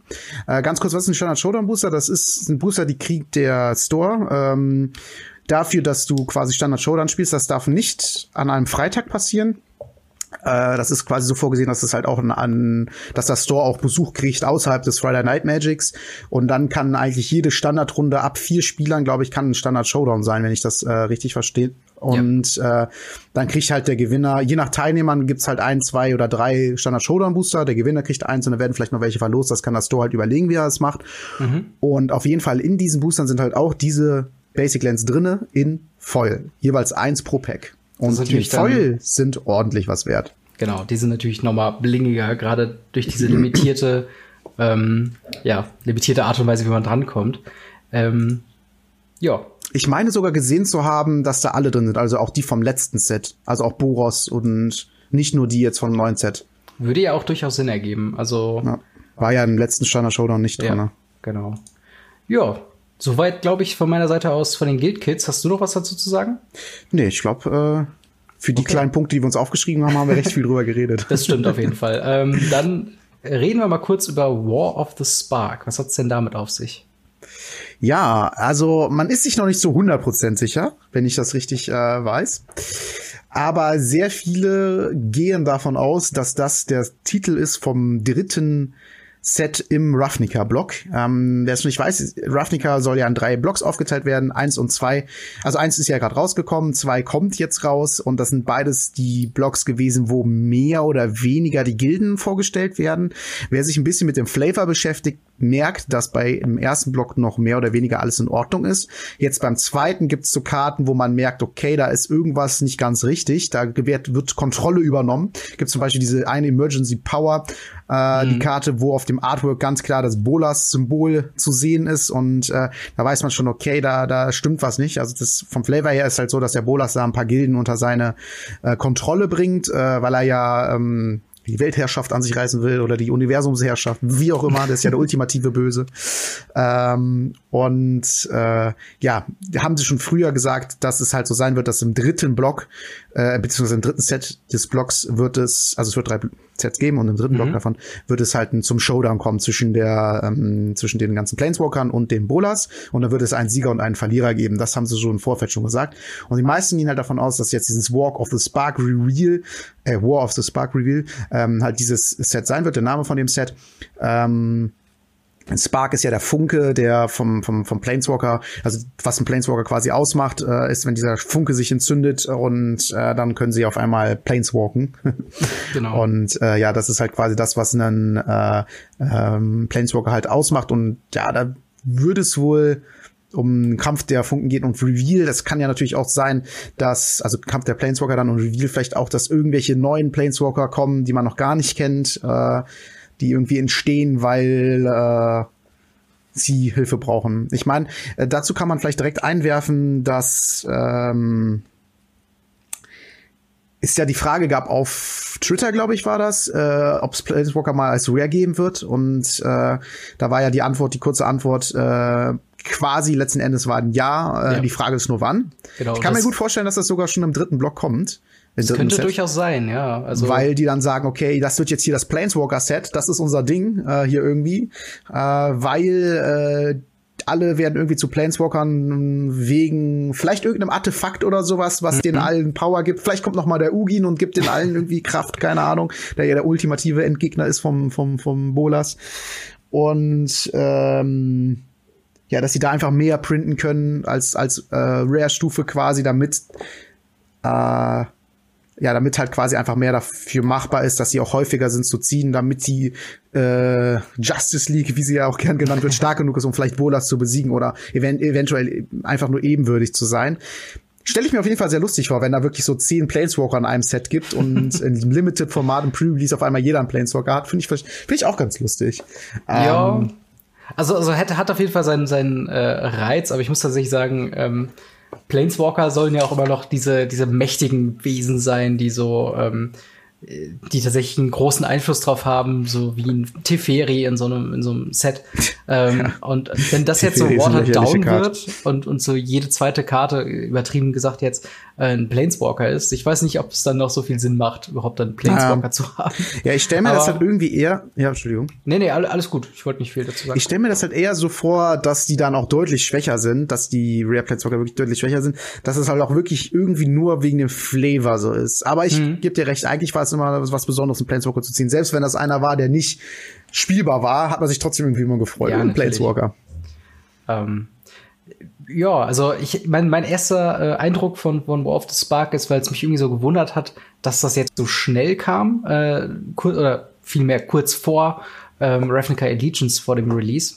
Mhm. Habe ich ganz kurz überlegt, ist das vielleicht der Titel von einem äh, modern-orientierten Blog, also das Nachfolgerprodukt von Masters. Aber wie du schon sagtest, die Tendenzen zeigen eigentlich alles, äh, okay, das wird das dritte Ravnica-Set, weil es geht um, um Krieg, äh, Spark ist halt so ein grundsätzliches Ding. Es kommt im April 2019, was so üblicher, üblicherweise der Zeitraum ist für ein neues Standard-Set. Ähm, und äh, ja, es, es, es passt einfach ähm, äh, zu viel zusammen, ähm, als dass man sagen könnte, auch dass äh, Liliana in dem Coming Soon Banner quasi äh, zu sehen ist. die ja, glaube ich, eine tragende Rolle in der Geschichte irgendwie hat, weil sie irgendwie erst zu Gatewatch gehörte und jetzt äh, auf Bolas Seite ist. Oder ich, ich habe, ich muss ehrlich sagen, ich bin, was die Geschichte angeht, sehr hinterher. ich habe auch das nicht aktiv verfolgt oder so, deswegen kann ich jetzt nicht sagen, ähm, was da jetzt genau abgeht. Aber sie scheint auf jeden Fall irgendwie so eine tragende Rolle zu haben. Ähm, ja. Von daher gucken wir mal, äh, wie das Ganze wird. Ähm, und äh, ja, dann hätten wir eigentlich auch nur ganz kurz noch die Ankündigung für eine Ankündigung. Und zwar soll es eine äh, neue Bannlistenänderung geben für Modern. Gibt es da was, äh, so irgendwas, was dich, wo du gerade sagen könntest, hey, ähm, das ja. wäre was, ja, jeder Modern-Spieler weiß, dass das KCI-Deck ja. einfach nervig ist. Und ich gehe stark davon aus, dass da was gebannt wird. Ja. Ähm, das hat zwei Grand Prix hintereinander gewonnen jetzt. Und das ist halt super untypisch für ein Deck, dass das so konsistent ist. Mhm. Ähm, und ich gehe sehr stark davon aus, dass sie da irgendwas rausnehmen werden und äh, ja, weil, weil es halt auch eine sehr nervige Art ist, sage ich mal, zu spielen, weil der eine wirklich die ganze Zeit irgendwas macht. Und ähm, es ist zwar so, dass irgendwann Infinite Loops quasi entstehen und dann kann er sagen, okay, ich habe gewonnen dann schieben die meisten dann auch zusammen. Mhm. Aber manchmal ist es auch so, dass äh, erstmal diese Loops gefunden werden müssen und es sein kann, dass es nicht passiert innerhalb der Runde. Und dann kann eine Runde zehn Minuten dauern, bis es dann soweit ist, dass der Loop entsteht und es ist halt einfach super nervig. Und sowas wird meistens gebannt, auch wenn ein Deck äh, entweder zu stark ist, ist ein Banngrund für, ähm, für Wizards, oder wenn das ein Deck zu äh, blöd ist zum Zuschauen, sage ich ja. mal. Äh, zum Beispiel gab es ja dieses Sensei Divining Top, wo man die ganze Zeit seine Bibliothek gemischt hat und dann kamen nur ein oder zwei Spiele zustande pro Best of Three und da haben sich die Leute halt einfach wirklich aufgeregt und gesagt, okay, das geht nicht und dann wurde das halt einfach gebannt. Ja. Also das ist, glaube ich, das, wo die meisten sagen, da wollen wir einen Bann haben. Ähm, wir auch, glaub ich, ich glaube aber auch im Standard gab es doch irgendwas, wo auch die Leute sich aufgeregt haben, wegen jetzt auch einer neuen Karte, die rauskommt. Ich kann mich aber jetzt gerade nicht mehr erinnern. Ich habe nur noch das im Kopf. Weißt du da was? Äh, sagt mir jetzt gerade so nichts. Also ich weiß, dass es momentan aktuell Standard glaube ich, keine großen äh, Bannaufrufe gab. Außer, also, ich meine, ernst gemeinte Bannaufrufe. Ich meine, dass alle Leute Teferi hassen, ähm, das ist offensichtlich. Aber äh, ich, ich glaube nicht, dass irgendwas großartig ähm, ich glaube, das hing damit irgendwie zusammen mit irgendeiner Karte, die jetzt geleakt worden ist und dann meinten alle, okay, das ist jetzt safe confirmed, dass das und das gebannt wird. Hm. Quasi so, es war so seine Meinung halt. Ne? Ja. Aber ich kann mich jetzt leider auch nicht dran erinnern. Werden wir ja dann wahrscheinlich jetzt genau, sehen. Genau, werden wir, werden wir dann sehen. Ja, ich bin ja nicht so modern drin, deswegen ähm, ja, kann ich da äh, auch nicht so viel sagen, was jetzt äh, neu gebannt werden sollte. Äh, Diskussion, die ich gehört habe, äh, ging halt ganz stark in Richtung KCI. Ich glaube, wir hatten auch letzte Woche, ähm, äh, hatte ich kurz im Nebensatz erwähnt, dass äh, bis zu 50 Prozent aller angemeldeten Decks waren KCI. Ja. Äh, und ich habe seitdem auch schon gehört, dass es einen Turn-2-Kill von KCI gab, äh, wo der Gegner allerdings zwei Graveyard-Hate-Karten tatsächlich aktiv hatte aber es einfach komplett egal war in dem Fall. Von daher ja, äh, super. Es, es ist auf jeden Fall äh, OP-Deck, wenn ich je eins gesehen habe. Ähm, und äh, dementsprechend, ich gehe ganz stark davon aus, dass was in die Richtung kommt. Die andere ähm, Sache, die ich gehört habe, war äh, Faithless Looting. Äh, was eine Karte ist, äh, du ziehst zwei Karten und wirfst zwei wiederum ab. Ja. Äh, wo Leute argumentiert haben, ähm, dass das Decks zu äh, consistent ähm, gemacht hat, dass man einfach äh, zu stark durchs Deck filtern kann. Ähm, wie gesagt, ich habe da zu wenig Erfahrung, um das wirklich Ich glaube, ja, ich, ich weiß, welche Karte du meinst. Ich glaube aber eher, ehrlich gesagt nicht, dass die die bannen werden, weil so krass ist das Deck nicht. Also ich finde es schon nicht schlecht, klar. Ja. Aber ähm, die haben jetzt gerade in Ultimate Masters das Ankommen nochmal reprintet. Wäre ja Schwachsinn, wenn sie okay. das dann danach direkt bannen. Ja, dann das ist auf jeden Fall ein großer Grund äh, dagegen, würde ich sagen. Ähm, ja. Ist halt auch nur eine Common, ne? Also ich ja. meine. Genau. Eine Sache haben wir äh, tatsächlich bisher vergessen, aber da müssen wir auch gar nicht viel zu sagen. Und zwar äh, ein Produkt, was ich fand, äh, war sehr, sehr gut, und zwar die Challenger Decks. Yes. Die kommen im April wieder. Ich glaube, der ähm, genau angelegte Veröffentlichungsdatum. Ach nee, das war von letztem Jahr, war 6. April. Ähm, also wahrscheinlich so um den April drumrum wird's neue äh, Challenger Decks 12.4. 12.4. Ja. Ah, okay, sehr Laut, gut. Laut Twitter. Okay, ähm, dann, äh, ja genau, für den äh, Preis äh, von äh, 29,99 Dollar allerdings. Ähm, Äh, ja, im Euro wird das immer gerne umgesetzt, also das machen die genau. gerne mal.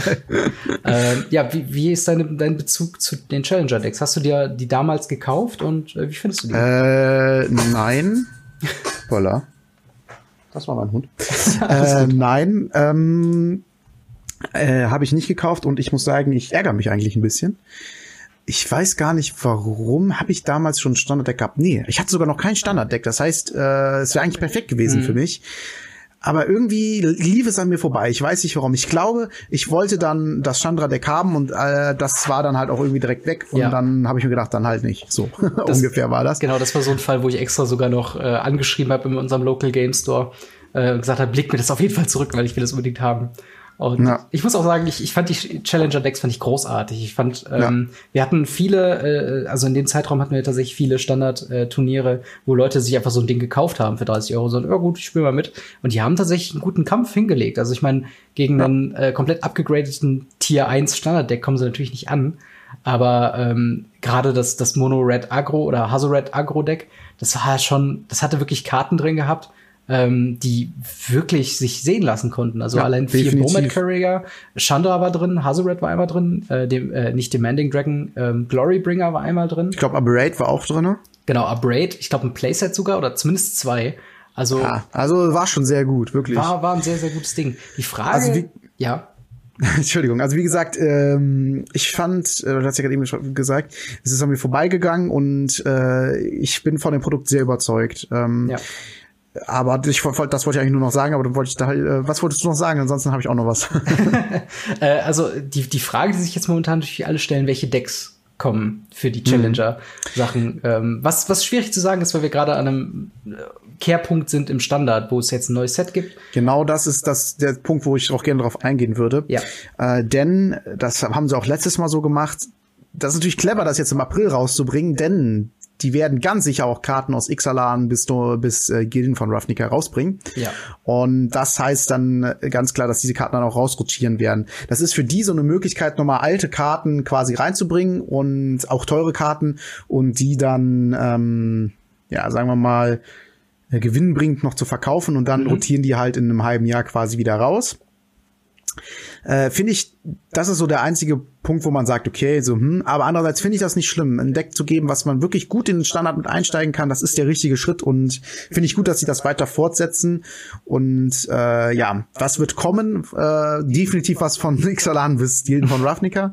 ähm, ich denke mal, dass sie wie beim letzten Mal sich an Decks, die schon entstanden sind, orientieren. Ja und äh, da was rausbringen werden in irgendeiner Form. Zum Beispiel, aber schwierig zum Beispiel, finde ich zum Beispiel das Phoenix-Deck können die nicht machen, viermal eine Mythic da reinpacken, aber das brauchst du für das Phoenix-Deck. Naja, also Deswegen, in dem Mardu Vehicles-Deck äh, war ja auch viermal ähm, Heart of Kirin drin. Und das war ja so die Karte überhaupt, so, weißt du? Deswegen, also ich, ich glaube, dass die gerade mit diesem Vorsatz von wegen Standard rotiert er sowieso in sechs bis sieben Monaten, nachdem es rauskommt, ähm, äh, finde ich, finde ich das eigentlich schon äh, auch gut, dann einfach wär zu schon sagen, heftig, weil der Phoenix ja auch im Modern gespielt wird. Ja, ja wäre cool. Wäre wär geil, wär, also ich würde mich sehr freuen. Ähm, ja. Aber wie gesagt, ich, ich bin halt gespannt, äh, auch sowas wie Teferi, wenn allein in einem dieser Produkte Teferi drin ist, in einem Jeskai Control oder Blue White Sorius Control, ähm, dann wäre das auf jeden Fall ein sicheres, ein sicherer Kauf, so ähm, ja. allein für die Karte, ne?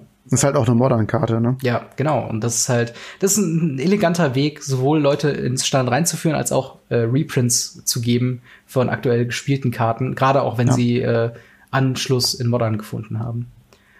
Ähm, Was ich auch cool finde ja. bei diesen Produkten, ist, dass die äh, das Set-Symbol ist halt das, wo die halt geprintet worden sind und nicht ein eigenes, ja. ein eigenständiges, was ja viele Leute auch nicht so gern mögen, wenn das so eine andere Edition ist, so eine, so eine Deck-Version, weil dann alle wissen, okay, der hat jetzt aus dem Deck, der hat jetzt die günstige Version, mhm. so ungefähr.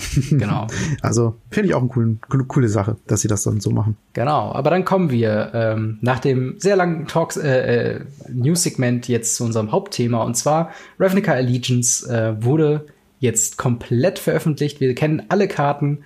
Ähm, willst du vorab noch äh, was sagen zum Set an sich? Wie findest du das? Äh, ist es ein gelungenes Set? Inwieweit bildest, äh, baust du dir schon deine, deine Decks um oder? Äh? Schwer, schwer zu sagen. Also ähm, Ich finde, dass das Set nicht schlecht ist. Mhm. Ich muss sagen, äh, allein vom Setting her hatte mir zum Beispiel Ixalan weniger gefallen, weil ich irgendwie dieses Dino-Piraten-Setting nicht so cool fand. Irgendwie dachte ich zuerst, es wäre cool, aber dann irgendwie hatte ich da auch keine so große Lust drauf. Also ich hatte relativ wenig Spaß dann irgendwie im Limited, hatte ich das Gefühl. Mhm. Und äh, das heißt, das Setting gefällt mir schon mal sehr gut. Einfach das Ravnica-Setting sehr, sehr cool. Habe aber, wie gesagt, das Gefühl, dass da sehr große Power-Level-Unterschiede sind. Also es gibt Karten, die sind total gut und Karten, die sind eher schlecht. Ähm, insgesamt aber denke ich, dass es schon eine gelungene Edition ist. Ähm, ich glaube, viel mehr kann ich dazu noch nicht sagen, ja. was meine Meinung angeht, weil das finde ich immer sehr schwer im Vorhinein einzuschätzen, ähm, wenn es nicht besonders gut ist, wenn er jetzt äh, oder besonders äh, viel wie ich sagen, positive Emotionen, Gefühle äh, für mich dabei entstehen, ist es für mich immer sehr schwer, das dann äh, einzuste äh, einzuschätzen. Wobei ich trotzdem sagen muss, es geht in eine positive Richtung. Ja. Ähm, ja, wie, was, was denkst du denn über das ähm, Set? Also ich, ich finde natürlich die, die äh, Ravnica-Gilden-Thematik ist halt immer was, was schon mal ein sehr, sehr guter Aufhänger ist für so ein Set. Ja. Weil äh, gerade bei Ixalan war das Problem ja auch, äh, wenn man es jetzt mit einem direkten Vergleich sieht, äh, du hattest ja quasi vergleichbare Gilden in Anführungszeichen in den vier Gruppierungen, die es da drin gab. Äh, also mhm. Mehrvolk, Vampir, Piraten, Dinos. Ähm, nur hat sich das nicht so übertragen in gute Decks. Und das ja, ist, glaube ich, das, ja, ja, das, das große Problem bei Ixalan gewesen, dass halt einfach, es gab schon gute Karten, das sieht man jetzt gerade äh, ähm, nach der Rotation, also nach der letzten Rotation, wo Kaladesh und Amonkhet raus sind. Ja. Ähm, da sind so viele Karten hochgekommen, Carnage Tyrant, gut, der war damals schon gut, ähm, aber auch so Sachen wie, äh, was nicht, sowas wie Treasure Map, so diese kleinen Utility-Karten, sag ich mal, die so ein Deck Es sind auch super viele Ankommens. Es sind, glaube ich, fünf oder sechs spielbare Ankommens, die ja. alle so 50 Cent bis äh, ein, zwei Euro kosten. Also das ist heftig. Genau, genau. Und das sind halt so Sachen, ähm, du hast sehr viel mehr Power in den einzelnen Karten äh, bei, bei Ravnica Allegiance drin. Allein so eine Karte wie, kommen wir gleich noch zu, aber Angel of Grace, äh, das ist einfach so ein, so ein Powerhouse, da musst du nur einmal drauf gucken und sagen, okay, das ist eine verdammt gute Karte. Und ja. äh, allein solche Karten werden dieses, werden das neue Standard komplett umformen und äh, bin, ich bin mega gespannt, was, äh, was bei rumkommt, welche Decks ähm, äh, dann spielbar werden und welche vielleicht nicht mehr spielbar werden. Ich versuche oder ich hoffe halt, dass ähm, das äh, Research and Development Team äh, in dem Fall oder das Playtesting Team ist es, glaube ich, ähm, so ein bisschen auch darauf geachtet haben, dass diese, diese Gleichheit, die wir momentan im Standard haben mit Guilds of Ravnica, so ein bisschen beibehalten wird und jetzt kein, keine cool. Gilde zu broken ist oder auch keine Farbkombination zu broken ist. Ähm, denn das fände ich sehr schade, wenn wir jetzt wieder in so eine Richtung gehen, wo alle Leute Deck A spielen. Aber ich, ich, also rein aus so einem Bauchgefühl würde ich sagen, sind die äh, Weichen schon ganz gut gelegt, äh, das auszukontern, weil du hast sehr viele gute Agro-Karten, aber du hast auch sehr viele Karten, die sehr gut sind gegen Agro. Ähm, und so bietet sich das Ganze oder bietet zumindest die Chance, äh, balanciert zu sein. Ob das dann im Nachhinein so sein wird, schauen wir mal. Aber ja, ähm, ja. kommen wir so jetzt erstmal zu den äh, Top 5 von uns. Ich würde sagen, fang du mal an mit deiner äh, okay. Top 5 und dann wechseln wir uns immer so ab. Also immer abwechselnd? Okay, alles genau. klar. Äh, ja, auf meinem Platz Nummer 5 ist eine Karte, die die wahrscheinlich die meisten gar nicht auf dem Schirm haben. ähm, und oh, ich hoffe, ich spreche das jetzt richtig aus. Es ist Smoothering Tithe. Tithe, ja. Tithe ist so ein Begriff, der kommt auf vielen Karten vor. Ich weiß nicht ganz genau, was das heißt. Ich will das mal ja. gerade übersetzen. Aber fang schon mal an mit der Karte. Okay. Es ist ein vier-Mana Enchantment. Äh, es kostet drei farblose und ein weißes. Und immer wenn ein Gegner eine Karte zieht, dann muss er zwei, äh, kann er zwei bezahlen. Und wenn er das nicht macht, dann äh, machst du ein Treasure Token. Ja, jetzt fragen sich die meisten, warum ist das in deiner Top 5 drin? Du Idiot. die Sache ist, ähm, ich finde zwei Sachen daran interessant. Äh, einmal der Commander-Spieler in mir, der äh, noch nicht so ganz stark ausgeprägt ist, muss ich ehrlich gesagt sagen, aber ich, ich versuche immer mal wieder eine Runde zu spielen, aber es kommt, ich, ich habe einfach nicht so viel Zeit. Mhm. Ähm, aber egal, ich versuche es immer wieder. Und äh, da habe ich ein fünffarbiges Drachendeck und da ist natürlich so eine Karte super cool, wenn du dann äh, sich selber rampen kannst mit beliebigen Mana. Finde ich ganz gut. Schade, dass es vier Mana kostet, nicht drei. Ähm, aber äh, diese zwei Mana wird gerade am Anfang und im Midgame ungern bezahlt werden von den anderen. Und wenn du da ein bisschen Mana cheatest, äh, das heißt, wenn du schneller Mana kommst ähm, und das vielleicht in Runde zwei legen kannst, im Bestfall, mhm. ist halt eine super Sache. Das ist das eine. Ähm, das andere, warum ich das interessant finde, äh, ist auch eher standardrelevant, ist äh, die Sache mit den Treasure Tokens. Ähm, ich finde das sehr cool, dass die nochmal relevant sind. Und man muss ja bei diesem Set wirklich jedes Mal dazu sagen, das ist das Set, was nach der Rotation im Quartal 2019, vierten Quartal 2019, mhm. noch drinne ist. Und dementsprechend kann ich mir gut vorstellen, dass Treasure Tokens nochmal eine größere Rolle spielen. Und ich muss sagen, diese Treasure Tokens fand ich und finde ich eigentlich super cool. Und ähm, ja, finde ich ganz cool, dass sie da weiter mitmachen und ich hoffe, dass das auch ein Zeichen ist, dass es noch weiter kommt. Und deswegen ist das auch meine Nummer 5. Sehr gut. Ähm, Wie sieht's denn bei dir aus? Ganz kurz äh, zum Thema Tithe. Äh, übersetzt ja? heißt es äh, der Zehnte, äh, aber bezieht sich auf äh, Zehnt, was laut Duden vom Mittelalter bis zum 19. Jahrhundert besonders äh, an die Kirche zu leistende Abgaben des zehnten Teils vom Ertrag eines Grundstückes ist. Also quasi oh. eine Steuer. ah ja, okay. So, äh, das, ich, ich musste Ja, passt gut zum Artwork. Passt, passt sehr gut dazu und das macht auch natürlich Sinn. Und auch zum, zum, zum, zum Flavor, also wie das gemeint ist. Genau, gerade zum. Es steht auch drunter, I await your donation. Ja, genau. Dasha also of Priest. Also es ist quasi ja. so eine Kirchenabgabe, genau diese ganze Ist genau das, ja, Kirchensteuer. Ja. Kirchensteuer. Interessant, interessant. Ja, cool, gut. Gut, dass du das noch gefunden hast. So, so, so macht es dann doch Sinn, ne? Random, random Trivia. ja. ähm, ja, eine Karte, ähm, oder ich sag mal, meine Top 5, die hauptsächlich aus den, also ich bin momentan sehr viel in, äh, in Social Networks, gerade auf Reddit, in dem Spike-Forum, äh, was bei Twitter angeht, den Leuten, die ich da folge, die Magic orientiert sind, ähm, sehr äh, sehr, sehr aufgeregt am Verfolgen, was da so die Karten sind, die sich ähm, da äh, rausstellen. Und äh, Hero of the Present One ähm, scheint so eine Sleeper-Karte zu sein. Denn nicht viele haben darauf, sind darauf eingegangen, wie gut die im Endeffekt sein könnte. Ähm, ganz kurz zur Karte selbst. Hero of the Present One ist eine äh, zwei Mana, ein generisches, ein weißes Mana, 2-2 Human Warrior Creature äh, mit dem Text Whenever you cast a multicolored spell, create a 1-1 white human äh, creature token. Ähm, was überraschend viel ähm, äh, Auswirkungen hat, weil gerade durch äh, jede Split-Karte, die man spielt, ist multicolored. Ja. Jede äh, ja, gildenorientierte Karte, alle goldenen Karten sind multicolored.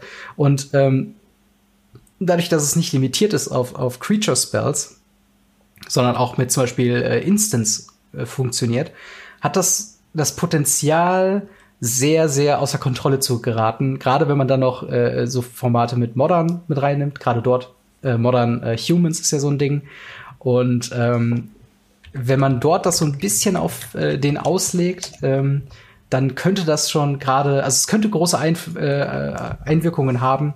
Und da bin ich einfach aufgeregt äh, drüber, weil es halt auch äh, quasi in mein Farbschema so reinpasst, zumindest aktuell, was ich so plane zu spielen. Also wenn äh, Weiß mit drin ist, könnte The Hero of the Present One sich auf jeden Fall lohnen. Ähm, aber ich bin mal gespannt. Ist auf jeden Fall nicht der aufregendste äh, äh, äh Top-Platz bei mir, aber deswegen auch nur auf Platz 5. Ja.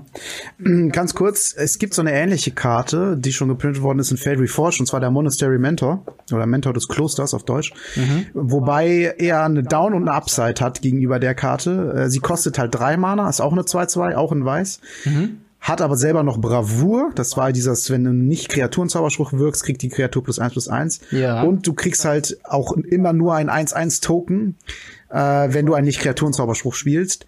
Aber der hat auch Bravour. Die Karte ähm, finde ich besser, gerade für Modern, weil man, klar, man muss eh ein Deck drum bauen. Mhm. Du hast halt nicht die Einschränkung mit dem Multicolor, dafür halt aber Non-Creature Spells, aber da gibt's halt genug Möglichkeiten, das zu machen.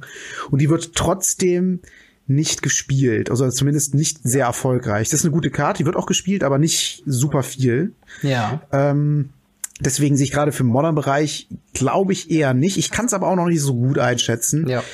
Äh, aber zum Beispiel fürs Limited, denke ich, ist die Karte super broken. Also ja. da kannst du locker was mitmachen. das auf jeden Fall. Und äh, gerade im Agro-Bereich. Ähm, aber ich bin, ich bin auch auf jeden Fall auch mal gespannt. Also definitiv eine Karte, die auch äh, auf meinem, jetzt auf meinem Schirm ist und weiterhin beobachtet wird. Ja, vor allem, wenn ihr seht, dass die am Anfang so irgendwann zu so 10 Cent droppt, bevor alle Leute hinkriegen, dann vielleicht mal zugreifen. Ein, zwei Kopien Ja, sichern. definitiv, wie beim Phoenix, ne? wenn man die gut findet, warum nicht ja. mal einen Euro oder zwei dafür hinblättern? Genau. Für ein Playset halt. Dann kommen wir zu deiner äh, Top 4. Ja, mein vierter Platz ist äh, Quench. Es ist eine Common Instant mhm. in blau und generisch Counter Target Spell, anders ist Controller Space 2. Ja, äh, das ist quasi Mana League in schlecht, denn Mana League macht genau das gleiche für den genau gleichen Preis für äh, Unless is Controller Space 3. Mhm. Somit äh, wundern sich alle, hä, was soll das? es ist ganz einfach, Mana League ist zu gut für Standard und deswegen kann und wird das nicht reprintet werden für ein Standard-Set. Und deswegen haben die Quench rausgebracht. Ähm, Finde ich immerhin noch eine sehr starke Karte. Ich höre zu Recht die Kritik, äh, Control braucht nicht mehr ähm, Counterspells. Ja. Gibt es momentan echt genug und es wird immer wieder nachgelegt. Aber äh, man darf wieder nicht vergessen, das ist das Set, was nach der Rotation noch drinne ist. Mhm. Und dann muss man noch mal schauen, was alles für Counterspells äh, verfügbar sind. Ja. Und vor allen Dingen, weil dann auch Spell Pierce zum Beispiel rausrotiert. Und es ist vor allen Dingen jetzt gerade für das monoblaue Tempo-Deck sehr gute Karte, sehr gute Ergänzung zum Spell Pierce, eventuell sogar ähm, ersetzt es die Karte. Ist natürlich immer die Frage, aber es ist eigentlich gegen andere Tempo-Decks sehr, sehr gut, weil es halt auch Kreaturen-Count hat. Und ähm, deswegen gehe ich davon aus, dass die Karte auf jeden Fall Play sehen wird und äh, ja, bin mal gespannt. Man muss natürlich generell gucken, welche Decks überhaupt noch gespielt werden nach den ähm, nach der Rotation, beziehungsweise äh, sobald das neue Set reinkommt, das meine ich jetzt. Äh, aber ich denke, das ist eine interessante Karte, die ja sehr stark sein kann. Genau, äh, ich habe mir auch schon äh, quasi auf meiner Upgrade-Liste vier Quench schon notiert für mein Mono Blue Tempo Deck, denn äh, hm. das wird sowas von ausgetauscht für Spell Pierce. Ich glaube, Spell Pierce kostet sogar nur ein Mana. Ja, genau, ähm, das ist halt der Vorteil von Spell Pierce. Aber, aber der countert nur Non-Creatures. Genau, aber die ganze Reichweite, die du dir jetzt quasi dadurch offen lässt, wenn du halt zu einer zum Zug kommst, wo du einen Carnage Sharon erwartest, da einfach die Option zu haben, da direkt was zu countern können. Carnage Sharon ähm, kann man nicht countern. Ach, scheiße, ja. Das war das Problem an der Karte. nein, nein, nein, aber äh, gerade so dicke Planeswalker und so ein Kram. Äh, oder hier, Niff Mizzet. Ähm, nee, die kann man auch nicht countern. Fuck. ja, es geht, es geht, glaube ich, eher drum, dass du gegen andere sch schnelle Decks ja. die äh, wegnehmen kannst, weil ähm, zwei Mana äh, muss er ja mehr bezahlen. Wenn er dann selber, wenn du selber gegen ein Tempo-Deck spielst, äh, kannst du damit jeden, jede Kreatur halt quasi rausnehmen und äh, das kannst du halt mit Mana, äh, mit Spell Pierce nicht. Du genau. kannst halt dem Gegner seine seine Plays versauen. Genau und und es trifft halt auch Creature Spells. Das war der Punkt, den ich eigentlich machen wollte. Das war halt selbst wenn wenn das das große Ziel eines gegnerischen Decks ist, eine fette Kreatur raus rauszuhauen, äh, hast du immer noch eine weitere Möglichkeit neben äh, Wizards Retort oder äh, anderen ähm, Hard-Countern dagegen vorzugehen. Ähm, und dementsprechend bin ich sehr froh, dass die Karte drin ist. Und wie gesagt, sie kommt auf jeden Fall. Ich weiß noch nicht, wie die Ratio sein wird zu Spell Pierce. Wahrscheinlich wird es ersetzen. Ähm, bei so einem Mischmasch bin ich kein großer Fan von. Aber mal gucken. Hm. Ähm, ebenfalls für Mono Blue Tempo ist meine äh, Top äh, 4. Und zwar Essence Capture, eine Karte wie gemacht für, für Mono Blue Tempo. Und zwar für zwei blaue Mana eine Instant äh, im, Uncommon-Bereich. Äh, Counter Target Creature Spell, put a 1-1 Counter uh, on up to one target creature you control. Ähm, also nicht nur ist es quasi Essence Scatter in super gut, ja. Äh, sondern auch tatsächlich bietet einem einfach die Möglichkeit als äh, Mono Blue Tempo Deck das Ganze noch ein bisschen ähm, besser äh, äh, also ein bisschen schneller zu arbeiten, weil wenn du dann schon deinen äh, äh, unblockbaren Mehrvolk draußen hast und der hat schon Curious Obsession, kannst du nicht nur dem Gegner einen reinwirken, indem du seinen, seinen geplanten Spell ruinierst, sondern kannst den auch wiederum oh, dicker Stick. machen. Also das ist halt echt also es ist eine Karte, die, die ist auch so, sowas von der Upgrade-Liste viermal. Äh, ich weiß noch nicht, wie oft die dann in, ins Deck kommt, aber das wird auf jeden Fall jede Kopie von Essence Scatter ersetzen. Also ja, klar. Ist einfach verständlich. In Mono Blau ist das halt sehr sinnvoll. Wie man das jetzt, ob man das jetzt in Jeskai oder im Azorius Control sehen wird, bezweifle ich eher, weil es halt doppelt blau kostet. Aber ja. Für Mono Blau ist das halt genau richtig. Genau, und halt in, in klassischen Control Decks hast du auch, glaube ich, nicht so das Target für den 1-1 Counter. Ähm, da musstest ja. du schon irgendwie was Creature-mäßiges haben. Also ja, definitiv. Ähm, aber würde vielleicht Mono Blau Tempo ist übrigens ein Deck, was ich mir sehr gut vorstellen kann, was als äh, Deck kommt. So nebenbei. Ja, ja, genau. Ähm, oder, oder halt die, die äh, Azorius, ähm, also in die Richtung, die die Azorius-Gilde, wo wir letzte Woche drüber diskutiert haben, äh, dass es so ein bisschen Creature-based wird, die will die Karte vielleicht wahrscheinlich auch haben. Ja. Ähm, aber mal schauen. Auf jeden Fall, Mono Blue Tempo ist ein safes Ding dafür. Dann äh, genau. deine Top 3. Ja, mein äh, dritter Platz ist äh, Repudiate oder Replicate. Eine Splitkarte im Simic-Bereich, die Rare Splitkarte. Es gibt ja in jeder Farbe eine Rare mhm. Splitkarte. Und äh, ja, die kostet äh, entweder grün-blau, grün-blau. Also ne, du kannst entweder Genau. also dieses dieses Split Mana Die Hybrid. oder ein äh, generisches, ein grünes und ein blaues. Also der Instant grün blau grün blau ähm, kostet wie gesagt grün blau grün blau und hat die Fähigkeit, das wollte ich eigentlich darauf wollte ich eigentlich hinaus. Counter Target Activated or Triggered Ability. Das ist äh, Mana Abilities can't be targeted steht noch dabei. Das ist auch eine sehr äh, interessante Karte. Gab es schon mal im Standard äh, äh, unter Disallow hieß das, Kaladesh, glaube ich, oder Ethereal, ich bin mir gerade nicht ganz sicher. Ja. Und äh, das hat doppelt blau und ein ähm, generisches gekostet, konnte dann ein Spell countern oder ein Activated Ability, Triggered Ability, was natürlich ziemlich gut ist. Aber finde ich eine sehr interessante Karte. Äh, Activated oder Triggered Abilities ist etwas, was man normalerweise nicht countern kann. Damit kannst du zum Beispiel die ultimative Fähigkeit von Teferi countern. Du kannst ähm, eigentlich äh, ja eine allgemein, allgemein Fähigkeiten, die quasi activated sind, äh, countern. Du kannst irgendwas, was getriggert ist, was äh, dir gar nicht gut bekommt, äh, countern. Und äh, das ist eine sehr sehr interessante äh, Sideboard-Karte, würde ich jetzt mal sagen. Und das Replicate ist tatsächlich auch nicht schlecht, weil du da nur drei Mana für zahlst. Ist zwar ein Sorcery, aber das heißt auch nur drei Mana dafür und kannst dafür einen Token machen von einer Kreatur, die du äh, kontrollierst. Was definitiv auch nicht schlecht ist. Äh, also es gibt ja auch so ein Deck momentan, was äh, Token generierend äh, Token, glaube ich, spielt. Mhm. Äh, beziehungsweise Token, äh, es gibt nicht diese eine Karte, die auch Token erstellt von Karten, die du kontrollierst. Äh, Quasi-Duplicate. Die die Genau. Jumpstart. und ich meine, die habe ich auch schon ähm, ein paar Mal zumindest gesehen.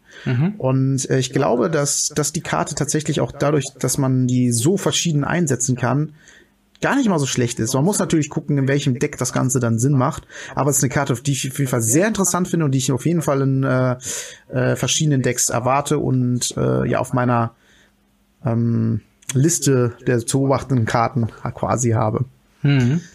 Ja, also ich, ich finde, äh, ich glaube, der, der, der erste Teil ist, glaube ich, äh, eins zu eins ähm, eine alte Karte namens Stifle, ähm, was halt auch diese, den gleichen Text hat, Counter Target Activated oder Target, äh, äh, Triggered Ability. War übrigens meine Invocation. Daumen nach oben. Ach so, okay. Sehr gut. Heute haben wir nur, nur Loops im, im Podcast. Alles kommt wieder. Ähm, Nee, aber das ist halt Themen. einfach die, äh, die Karte ist halt nicht so gut eigentlich, weil die Ja. jetzt quasi Modern nicht gespielt wird und äh, das ist die günstigste Invocation. Ich glaube, die kostet 10 Euro. Okay, alles klar. ähm, War ich ein das, bisschen das, traurig, aber naja. das Witzige ist halt, ähm, äh, das, ich habe kurz auf die Karte geguckt und dachte so, hm, vielleicht auch was für Blue Tempo. Auf der anderen Seite hat man, glaube ich, einen relativ ähnlichen Text mit ähm, Siren Storm Tamer. Die kann man ja auch für einen Mana quasi äh, aufknacken und dann dementsprechend eine, äh, äh, eine, eine Triggered Ability, eine Activated Ability, die allerdings eine Creature targeted, ähm, was ja für Blue Tempo am relevantesten ist, kann man quasi countern.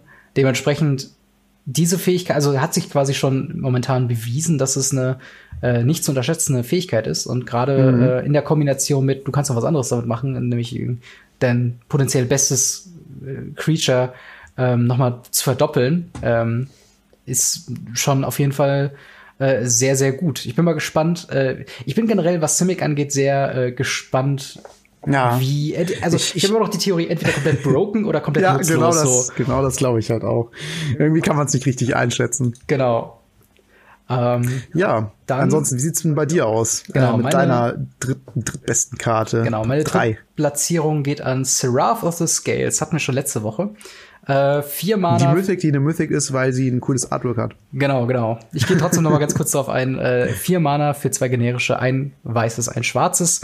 Für einen fliegenden 4-3 Engel, äh, der die aktivierende Fähigkeit hat, für ein weißes Mana Seraph of the Scales gains Vigilance until end of turn. Für ein schwarzes Mana Seraph of the Scales gains Death Touch äh, until end of turn. Und sie hat dazu noch äh, Afterlife 2. Das heißt, wenn sie stirbt, hinterlässt sie zwei 1-1 weiß und schwarze Spirit äh, Tokens mit Fliegen.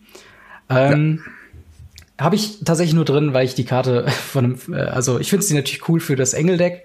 Ähm, ich bin mir, es, von Tag zu Tag bin ich mir äh, immer unsicherer, als ob, also in Richtung, ob Engel überhaupt spielbar wird im neuen Standard.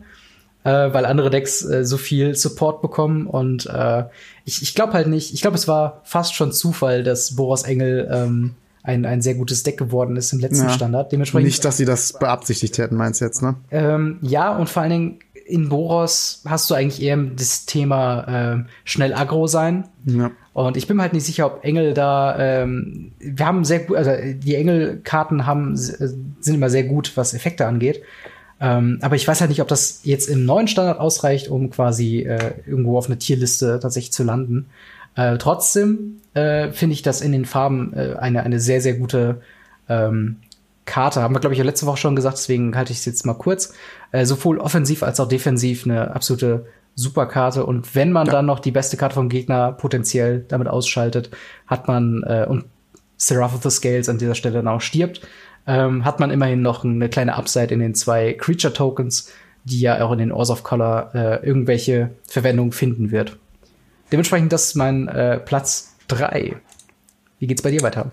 Ja, mein Platz Nummer zwei äh, ist eine Karte, warum ich denke, dass Gruul sehr stark sein wird und das ist Gruul Spellbreaker. Ja. Eine rot-grüne Karte, die äh, rotes und grünes Mana kostet und ein generisches, also insgesamt drei Mana. Äh, eine 3-3-Kreatur mit Riot. Äh, Riot heißt ja, man kann sie entweder mit einer 1-1-Counter rausbringen oder mit Haste. Und zusätzlich hat sie noch Trampel. Und zusätzlich hat sie noch as long as you con äh, as long as you, äh, as it's your turn, you and Gruul Spell Spellbreaker have Hexproof. Ja, die Karte bringt so viel Utility mit sich, dass ich die ähm, wirklich sehr sehr sehr sehr stark finde. Und wirklich ein Grund ist, warum ich denke, dass Gruul sehr stark ist. Eigentlich ein perfektes Beispiel, dass ich denke, dass Gruul Agro sehr gut sein wird weil diese ganze Riot-Sache, du kannst Sachen mit Haste reinbringen und kannst äh, Gegner damit entweder schnell hauen oder du kannst halt dich dafür entscheiden, 1-1-Counter ähm, äh, reinzubringen und ja, das ist halt warte mal, wer Enters the Battlefield, ja. Das heißt, du kannst sogar, wenn ich das richtig verstehe, entert das dann sogar als 4-4er das Battlefield. Das heißt, äh, das heißt ja dann sogar, dass es dann nicht wegbultbar ist in dem Sinne, Nee, nee, nee, wenn du es mit einem Counter rausbringst und Genau, du hast erstmal die Möglichkeit, da so eine 3-3 Trample Haste rauszubringen für drei Mana, was ich schon sehr gut finde. Das ist übrigens nur eine Rare. Ja. Und äh, wenn du dran bist, hast du und der Hexproof. Das heißt, der kommt raus und wenn er nicht gecountert wird, kann er sowieso nicht getargetet werden direkt. Und UF Hexproof heißt auch, das ist eigentlich das Allerwichtigste, finde ich, dass du gegen Settle the Wreckage Moon bist. Ja. Und dass ja für Agro-Decks extrem wichtig ist, dass der Gegner dich nicht äh, komplett ausschaltet direkt äh, mit so einem Settle. Äh, damit habe ich übrigens auch auf der JK Series äh, zweimal verloren. Deswegen, weil ich Ja. halt einfach mit meinem monogrünen Stompy-Deck äh, dann weggesettelt wurde. Äh, ja, und deswegen glaube ich, dass die Karte halt wirklich sehr, sehr gut ist und ein Gruul-Deck absolut viermal gespielt wird. Ähm, ist momentan noch recht günstig mit drei Euro, würde ich sagen. Äh, ich würde sie mir kaufen. Ja, Ähm, definitiv. wenn man sich überlegt, da was in die Richtung zu bauen. UF Hexproof bringt übrigens auch noch was für diese ganzen äh, Burn-Sachen, Geschichten, Mhm. dieses rote Burn-Zeugs. Sieht man jetzt im Standard, im normalen Standard nicht so oft. Im Best of One hat man das jetzt in Arena schon häufiger gesehen.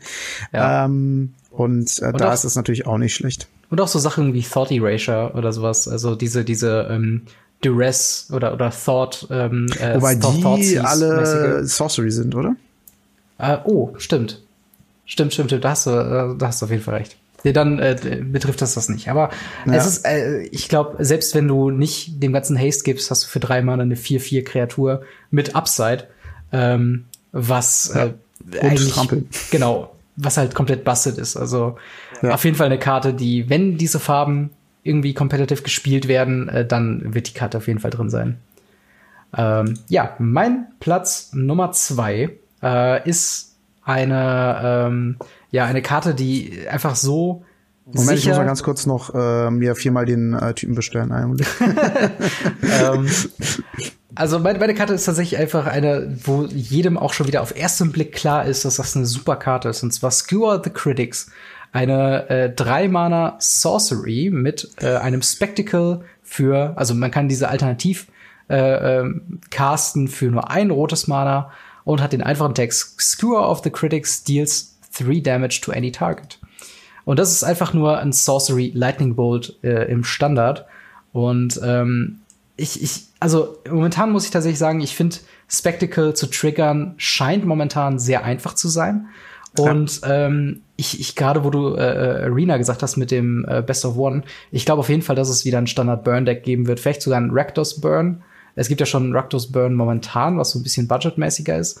Äh, und das kommt da auf jeden Fall viermal rein. Ich bin sogar am überlegen in meinem Modern-Deck, äh, also das Modern-Deck, was ich habe momentan ist, ähm, äh, heißt noch 12 Bowls.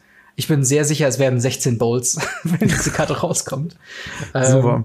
Und äh, ja, es ist äh, es ist einfach äh, super. Also ich meine, selbst Wizards Lightning, wo du ja auch quasi ein Lightning Bolt mit, du musst durch einen Ring hüpfen, damit du halt ein Lightning Bolt hast, ähm, äh, hat, hat, sieht ja auch schon in jedem roten Deck gefühlt irgendwie äh, ähm, Play und das auf jeden Fall in, in durchweg, ich glaube fast schon in nahezu allen Formaten, äh, selbst in sowas wie Modern, ähm, ja, wird, wird Play sehen, auf jeden Fall. Ja, es ist auch die Karte, wo ich nochmal einhaken wollte. Ähm, das ist die Karte, warum, äh, unter anderem, es gibt noch eine andere Raktos-Karte, äh, warum ich überlege, Raktos zu spielen, einfach nur, weil ich dann hoffe, diese Common zu kriegen. Ja. Weil ich mir, dadurch, dass ich mein Standarddeck jetzt verkauft habe, mhm. äh, um mir ein Modern-Deck zu, zu, zu organisieren, doch nochmal Standard als spielen möchte, habe ich mir halt auch ein Budget RDW-Deck quasi äh, zusammengestellt und da kommt das halt auch rein. Ja.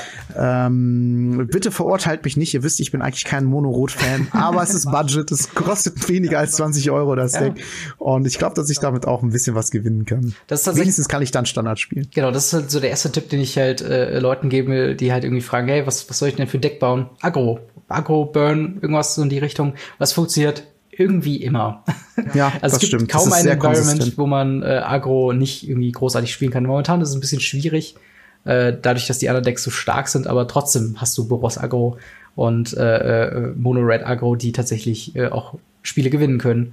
Und äh, dementsprechend, ja, also das ist ein sicheres Upgrade, äh, fast schon in Richtung ähm, Essence Capture wird das, glaube ich, so ein Schock oder sonst was äh, einfach ersetzen. Ja, in meiner Deckliste ist einfach alles, was Burn drin ist, also auch ja. Schock. genau, alle, alles, was Schaden macht. Ja. Okay. Der Schock ist halt auch instant, das ist auch nicht schlecht, aber ja.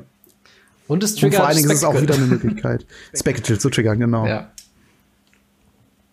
Ja, ähm, mein Platz Nummer eins ist eine Karte, die hatten wir auch schon letztes Mal angesprochen. Finde ich aber einfach sehr cool. Ich finde die Karte in sich komplett stimmig, vom Artwork her bis zum äh, Textdesign sehr gut umgesetzt, ist Angel of Grace. Es ist ein dreimal, also eine fünfmale Engel, der drei generische kostet und doppelt weiß. Ist eine Mythic, äh, hat 5-4, was für 5 Mana schon sehr gut ist, wenn die Kreatur fliegend ist, mhm. was sie ist kann man schon so spielen eigentlich. Äh, aber da kommen noch einige Sachen dazu. Und das ist auch das, was ich meine mit Power Level. Also ein paar Karten haben so ein hohes Power Level und andere Karten sind halt irgendwie nicht ganz so gut.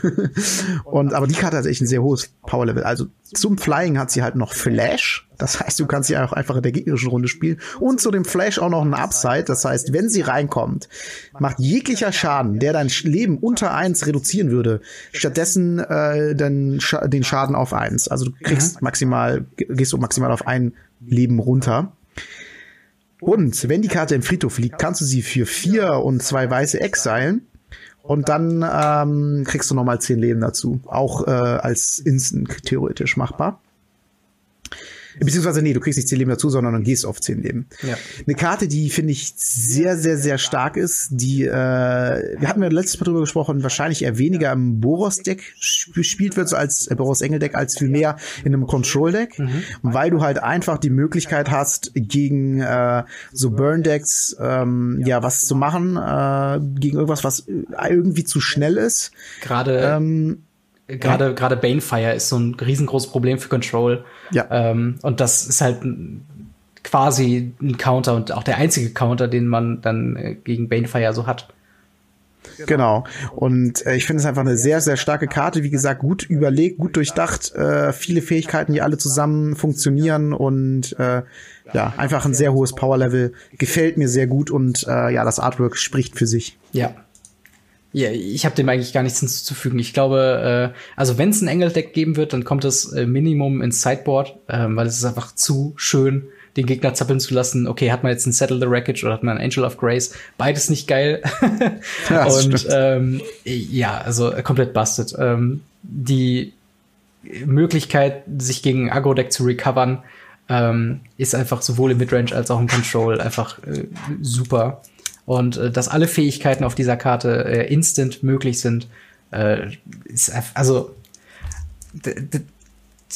spricht eigentlich nichts gegen diese Karte. Selbst wenn man ja. äh, irgendwie sagt so, äh, okay, ich, ich lasse mir das Mana für die, äh, dass man wieder zehn Leben dazu bekommt. Ich hoffe irgendwie sehr, dass ich die als äh, in, in meinem Pack drin habe. Ja, das wäre echt cool. Definitiv. Es ist auch so eine, so eine sichere Karte in der Reihe von Engel, die alle über 10 Euro kosten. Ähm, die, die wird auf jeden Fall auch irgendwas bei 13 bis, weiß nicht, 20 Euro sein oder so. Äh, ja, dementsprechend jetzt, wo es noch günstig ist, vielleicht eine gute Idee, da auch zu investieren. Ähm, ja, so mein Top 1, so ein bisschen äh, eine, eine Pet-Karte, äh, eine, eine, ähm, ja, zurückgehend auf mein, mein allererstes äh, Standard-Deck äh, im Guilds of Ravnica Standard. Äh, und zwar ähm, das Celestia 11 Deck, wozu ich ja auch einen Livestream gemacht habe. Äh, und zwar äh, Incubation Druid, äh, was eben ein äh, zwei Mana, ein generisches, ein grünes, äh, elf Druide äh, ist mit äh, 0 Power und 2 Toughness und dem Text, man kann diese Karte tappen äh, und dann add one mana of any type that a land you control could produce. If Incubation Druid has a 1-1 counter on it, uh, add 3 mana of that type instead. Und dann noch Adapt für 5 Mana mit zwei generischen Grünen, äh, also Adapt 3. Das heißt, wenn diese Karte noch keine 1-1 Counter auf sich hat, bekommt sie 3 1-1 Counter, wenn man diese Fähigkeit aktiviert. Und ähm, weniger wegen des Adepts, sondern vielmehr einfach nur wegen des Creature-Types und dass es einfach eine, eine eindeutige, zumindest für mich eindeutige Verbesserung ist gegenüber ähm, äh, äh hier Dingens, ähm, äh, äh, Druid of the Cowl, äh, der andere zwei Mana, äh, Mana Dork, ähm, ist einfach komplett super. Und diese Fähigkeit äh, mit einem 1-1-Counter ähm, drauf einfach ins Unendliche zu rampen, ist halt äh, der absolute ja, drei Wahnsinn. Mana, das ist schon heftig. Genau, vor allen Dingen, es gibt halt äh, so viele, äh, äh, so viele Konstellationen auch wieder in den Simic äh, Colors, wo du dann mit Hadanas Climb sofort quasi, also Turn 3 Hadanas Climb im Endeffekt for free spielen kannst, weil du dann die drei Mana, die du für Hadanas Climb ausgegeben hast, gibst du ihm den, ähm, den 1-1 Token, kannst den wiederum tappen, hast schon wieder drei Mana übrig. Äh, und das wird sowas von lächerliche äh, Spielzüge hervorrufen. Und ist, glaube ich, auch noch so ein kleiner Sleeper, weil er halt nicht so, so flashy ist wie die anderen äh, Karten, die wir auch heute besprochen haben. Ähm, oder auch die wir letzte Woche besprochen haben. Äh, und dementsprechend mhm. ist es halt so ein äh, Ding, wo ich denke, wow, das ist echt. Ähm, also es kommt in meinem Fall auf jeden Fall ins Elfendeck. Ähm, aber das wird auch darüber hinaus in jedem äh, äh, grünen Ramp-Deck äh, ja, zu sehen sein und wenn irgendwie eine Möglichkeit. Es gibt auch, glaube ich, sogar eine, eine Split-Karte in, in Simic, die äh, für zwei Mana, glaube ich, einfach ein 1-1-Counter irgendwie verteilt oder so. Und allein dann diese Kombination zu haben mit diesen zwei Karten allein schon ins Unendliche Heftig. zu rampen, das ist schon richtig, richtig gut. Ja. Ja, damit hätten wir es, glaube ich, auch schon, was unsere äh, Ravnica Allegiance ähm, Coverage, sag ich mal, angeht. Ähm, denn so viel gibt's, äh, wird's zu Ravnica Allegiance, was den Booster-Set an sich äh, betrifft, auch nicht mehr kommen. Wir kennen das ganze Set, wir wissen, ähm, ja, jetzt, äh, wie es jetzt für die nächsten, äh, ich glaube, bis April drei Monate, vier Monate, äh, ja. dann weitergeht.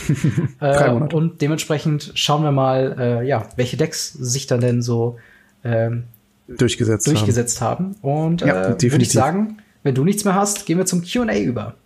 Ja, sehr gerne.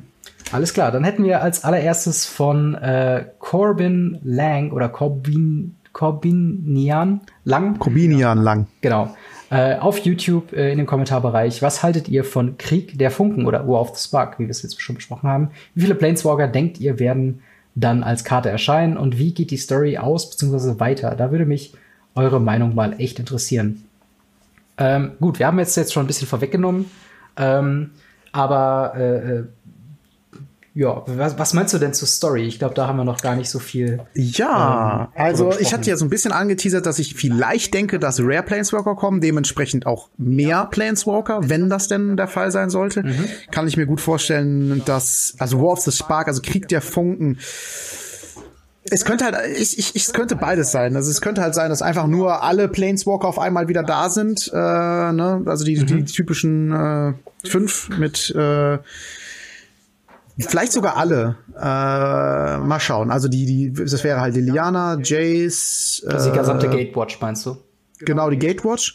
Plus wow, eventuell, Ayani hat ja auch noch zugesagt, Dumi, äh, Teferi. Äh, Teferi. Wobei ich mir auch vorstellen kann, die sind ja in dem Zeitpunkt noch im Standard drinne, dass die dann sagen, okay, die sind halt jetzt ja. alle da. Was ich übrigens sehr cool fände, jetzt mal ein ganz kleiner Cross wäre, wenn dann irgendwie in irgendeiner Form so ein Super Friends Deck äh, spielbar wäre auf ja, einmal. Stimmt. Und äh, ja, man ganz viele Planeswalker hat. Also ich kann mir gut vorstellen, dass da Rare Planeswalker noch äh, dazukommen mhm. Ähm, muss aber nicht sein. Also deswegen, ähm, ja, ich weiß und beziehungsweise ich denke, dass äh, der Krieg auf jeden Fall fürs Erste vorbei sein wird nach diesem Kampf. Das heißt, es mhm. gibt einen Gewinner und einen Verlierer. Es kann gut sein, dass das Bolas ist. Da würde ich mich nicht darauf festlegen, dass das unbedingt immer jetzt die Guten gewinnen. Ähm, und das, wenn zum Beispiel der Bolas gewinnt, dass man dann erstmal in dunklere Zeiten von Magic kommt und äh, dann Sets spielt, wo, wo Bolas der Herrscher ist und so, finde ich auch total cool. Und die Planeswalker einfach mal alle gar nicht mehr auftauchen, sondern vielleicht erst in zwei Jahren wieder und dann kommt noch mal ein Fight oder irgendwie so. Ja. Finde ich eine ganz interessante äh, Richtung, die das dann Ganze einschlagen würde. Finde ich ganz cool. Und halt natürlich der Klassiker, die Guten gewinnen und äh, ja, dann ist der Bolas erst noch besiegt, aber auch nicht endgültig und es gibt ja immer noch weitere Gefahren mit Eldrasis und so weiter und ja. so fort. Kann ich mir auch noch vorstellen. Also da würde ich mich nicht festlegen, fände aber, glaube ich, erstmal so mit dem ersten Gedanken cooler, wenn tatsächlich der Bolas gewinnen würde, weil man dann einfach ganz viel Neues sehen würde. Neue Planeswalker und ähm, ja, ein neues Setting, so insgesamt, vielleicht sogar eine Welt, äh, die komplett von Bolas ist, äh, so. Ich meine, das Amonkhet war es zwar auch schon so ein bisschen, aber nochmal was komplett Neues. Fände ich auf jeden Fall interessant. Bin ich sehr gespannt drauf. Ja. Hast du irgendeine Idee, wie das storytechnisch weitergeht? Ähm, also, ich meine mal irgendwo gelesen zu haben, dass äh, mit ähm, dem Ravnica-Block, also mit dem dritten Set, was ja War of the Sparks wahrscheinlich wird, ähm, diese Gatewatch-Saga erstmal enden soll. Ähm, genau. Dementsprechend bin ich mal, also sagen wir mal, es endet und es geht danach aber äh, mit der nächsten Saga an diesem Punkt weiter. Also es wird jetzt nicht einfach ein anderes Kapitel geöffnet, irgendwo in der Vergangenheit oder irgendwo in der Zukunft.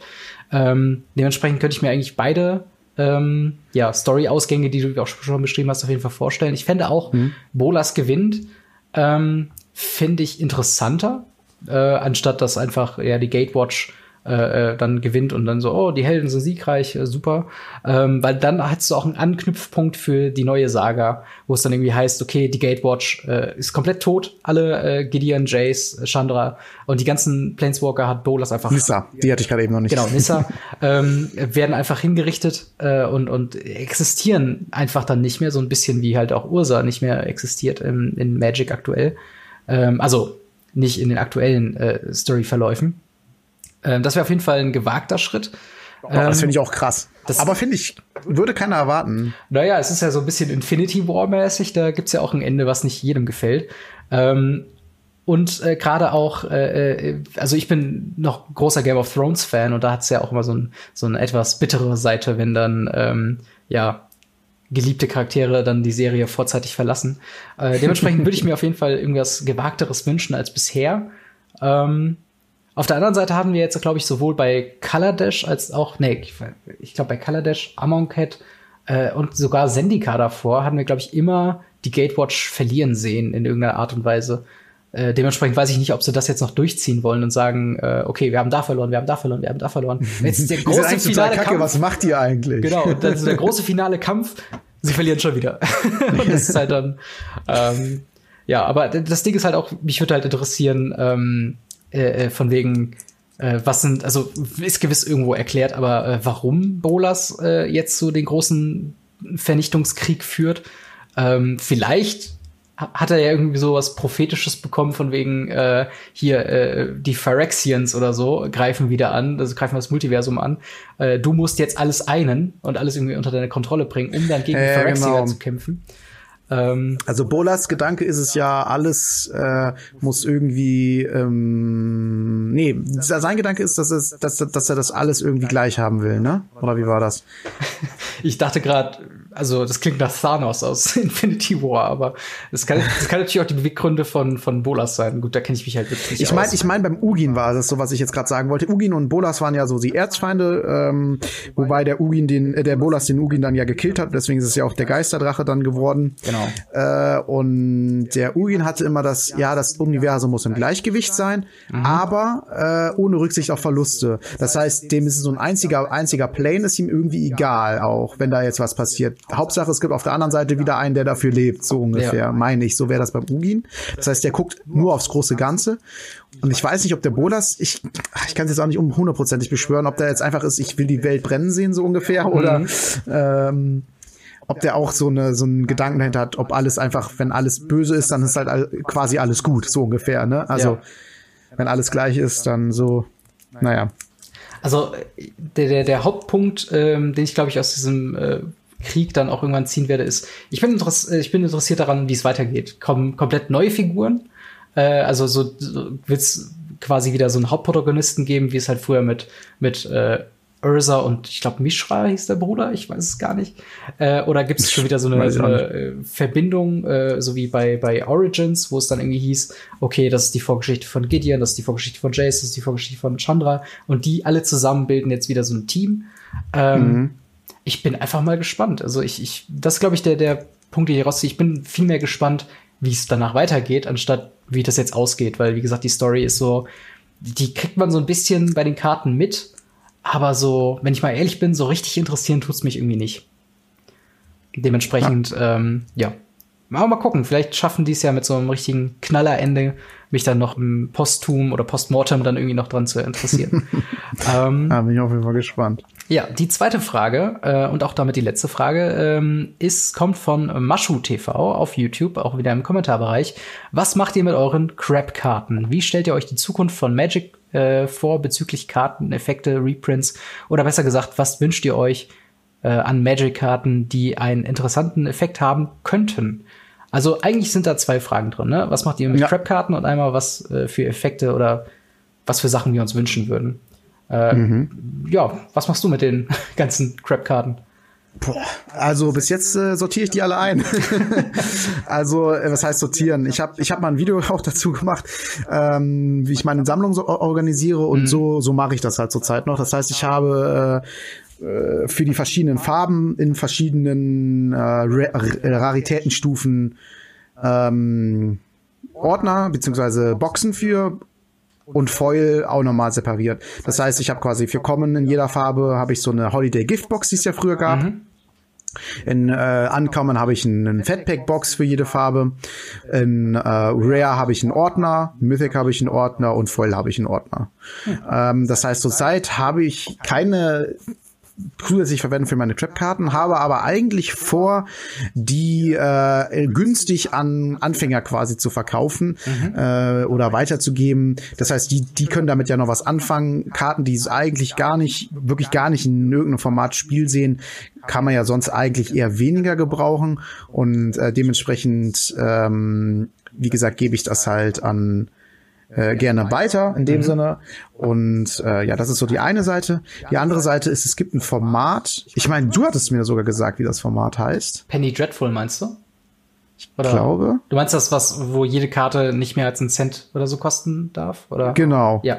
Penny Dreadful. Ja, Genau, und gibt es ein Format, wo man quasi extra günstige Karten oder sehr, sehr günstige Karten nur spielen darf. Mhm. Und äh, das ist natürlich auch noch eine interessante Sache. Oder halt sowas wie, wie so ein Casual Cube oder sowas könnte man halt auch noch damit machen. Ja. Aber äh, gerade wenn man viel aufmacht, so wie ich, dann sammelt sich halt echt an und deswegen bin ich halt auch echt äh, nach und nach auch dran, die Karten in irgendeiner Form äh, auszusortieren. Da gucke ich halt nochmal drüber, ob da wirklich nichts Spielbares bei ist.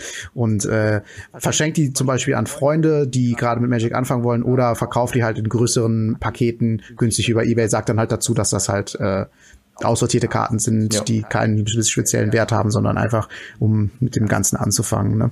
Ja. Ähm, was bei mir die Crap-Karten angeht, sind äh, tatsächlich, äh, also ich mache das eigentlich relativ ähnlich wie du auch, von wegen ich sammle äh, die Commons, Uncommons und äh, Rares nochmal separat. Ähm, und äh, gerade die Crap Rares versuche ich dann doch noch irgendwie über Magic Kartenmarkt äh, so einfach weiter zu verkaufen. Ähm, Übrigens ein sehr guter Tipp, äh, Magic Card Mark, da, sagst, du sagst du was, weil ich habe äh, mal einen Ordner ja angekauft, habe ich mhm. ein Video zu, zu Video zu gemacht äh, und da habe ich die ganzen Trap Rares für 20 Cent reingestellt und es gab echt viele, die sich dann so 10, 15 Karten von mir bestellt haben und dann einfach die ganzen Crap Rares bei waren. Warum auch immer die die spielen, wahrscheinlich irgendwelche Casual Decks oder sowas und weil die sonst halt nicht angeboten werden, kann man damit auf jeden Fall auch Geld verdienen. Ja, das ist auf jeden Fall so ein Ding, äh, gerade weil man ja nicht äh, oder wir sind ja jetzt nicht irgendwelche Pro Gamer, die äh, damit irgendwie großartig Geld verdienen oder so. Äh, und dementsprechend, ne, man muss so ein bisschen das Geld zusammenhalten und gerade Karten ja. weiter zu verkaufen. Dass man nochmal neue Karten, Produkte sich kaufen kann. Genau, und das ist halt das Ding, ähm, gerade beim Magic-Kartenmarkt hast du ja auch ein Guthaben, was da drauf ist. Und äh, wenn du da deine ganzen Crap Rares auch selbst nur für 10 Cent verkaufst, äh, irgendwann wirst du mal ein Playset von, von Uncommons oder Commons brauchen. Und es ist ganz nett, da so ein bisschen Guthaben drauf zu haben. Und vielleicht das sich in einem gewissen Rahmen wieder zu refinanzieren. Und äh, so behandle ich zumindest meine, äh, meine, meine ähm, Rares.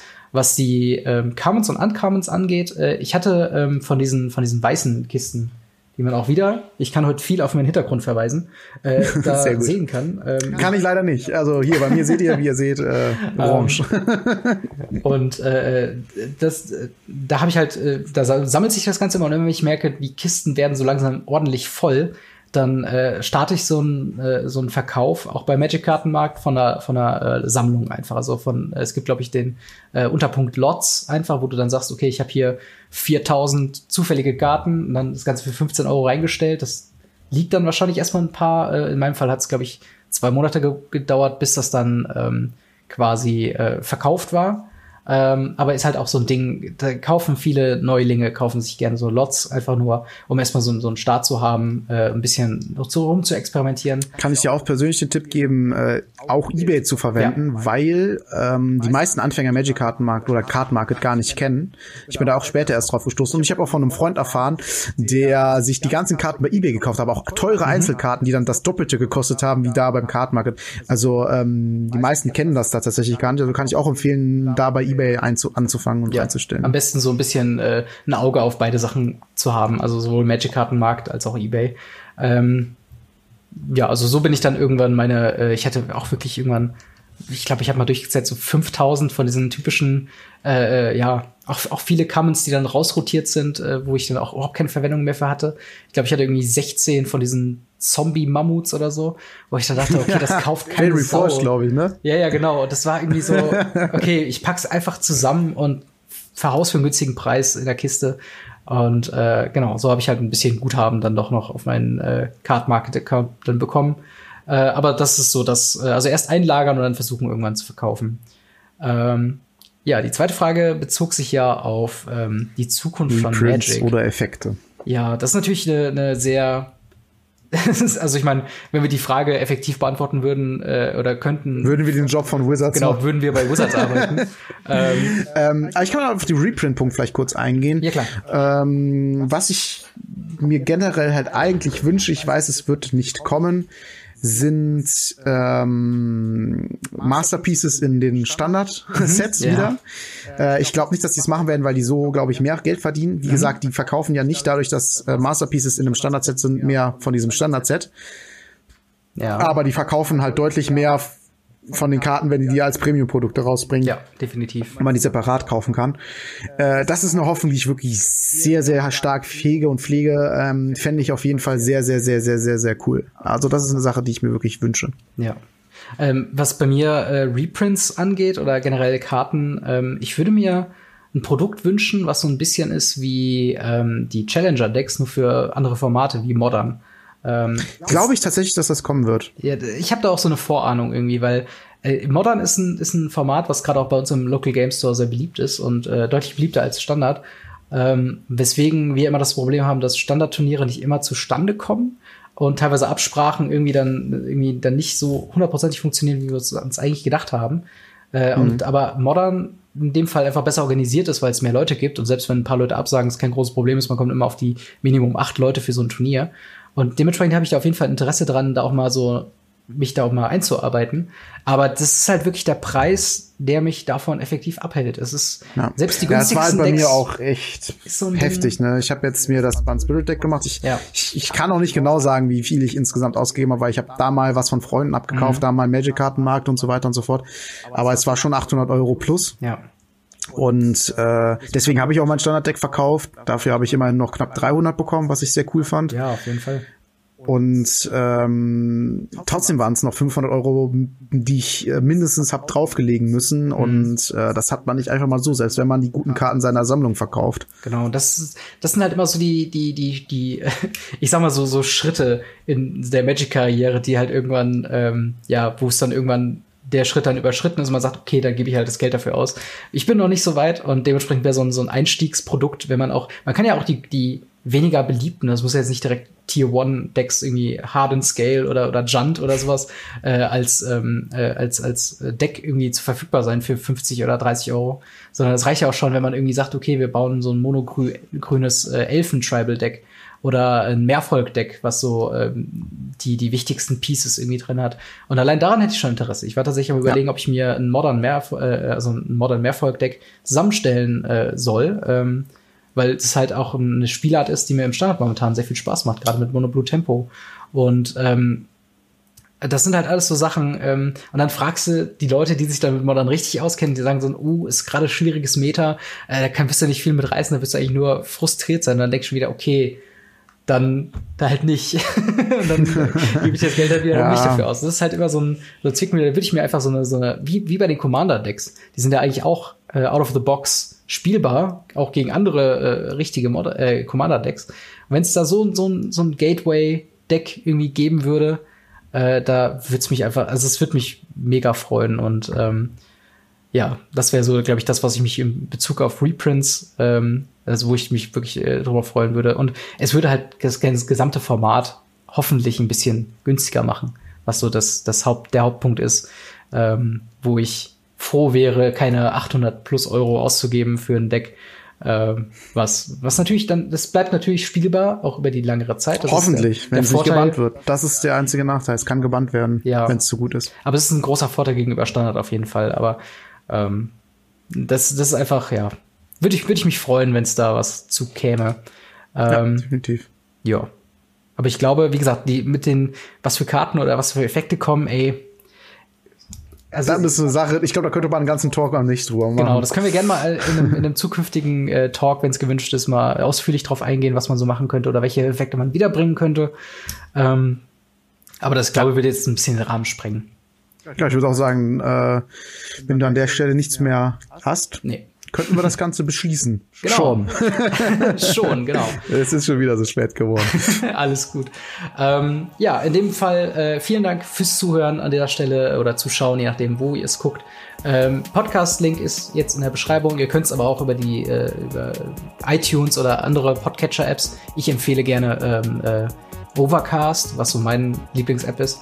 Ähm, Gibt es, glaube ich, auch für Android und iOS. Ähm, könnt ihr auch einfach Radio Ravnica suchen und ihr solltet es dann äh, relativ schnell finden.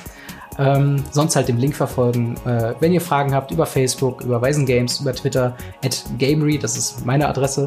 Ähm, oder in den Kommentaren auf YouTube uns äh, ja, schreiben. Und äh, dann würde ich sagen, vielen Dank, Franz, dass du wieder dabei warst. Und dann sehen wir uns Ja, der sehr nächsten Woche gerne. wieder. War sehr cool. Bis dahin. Ciao. Ciao.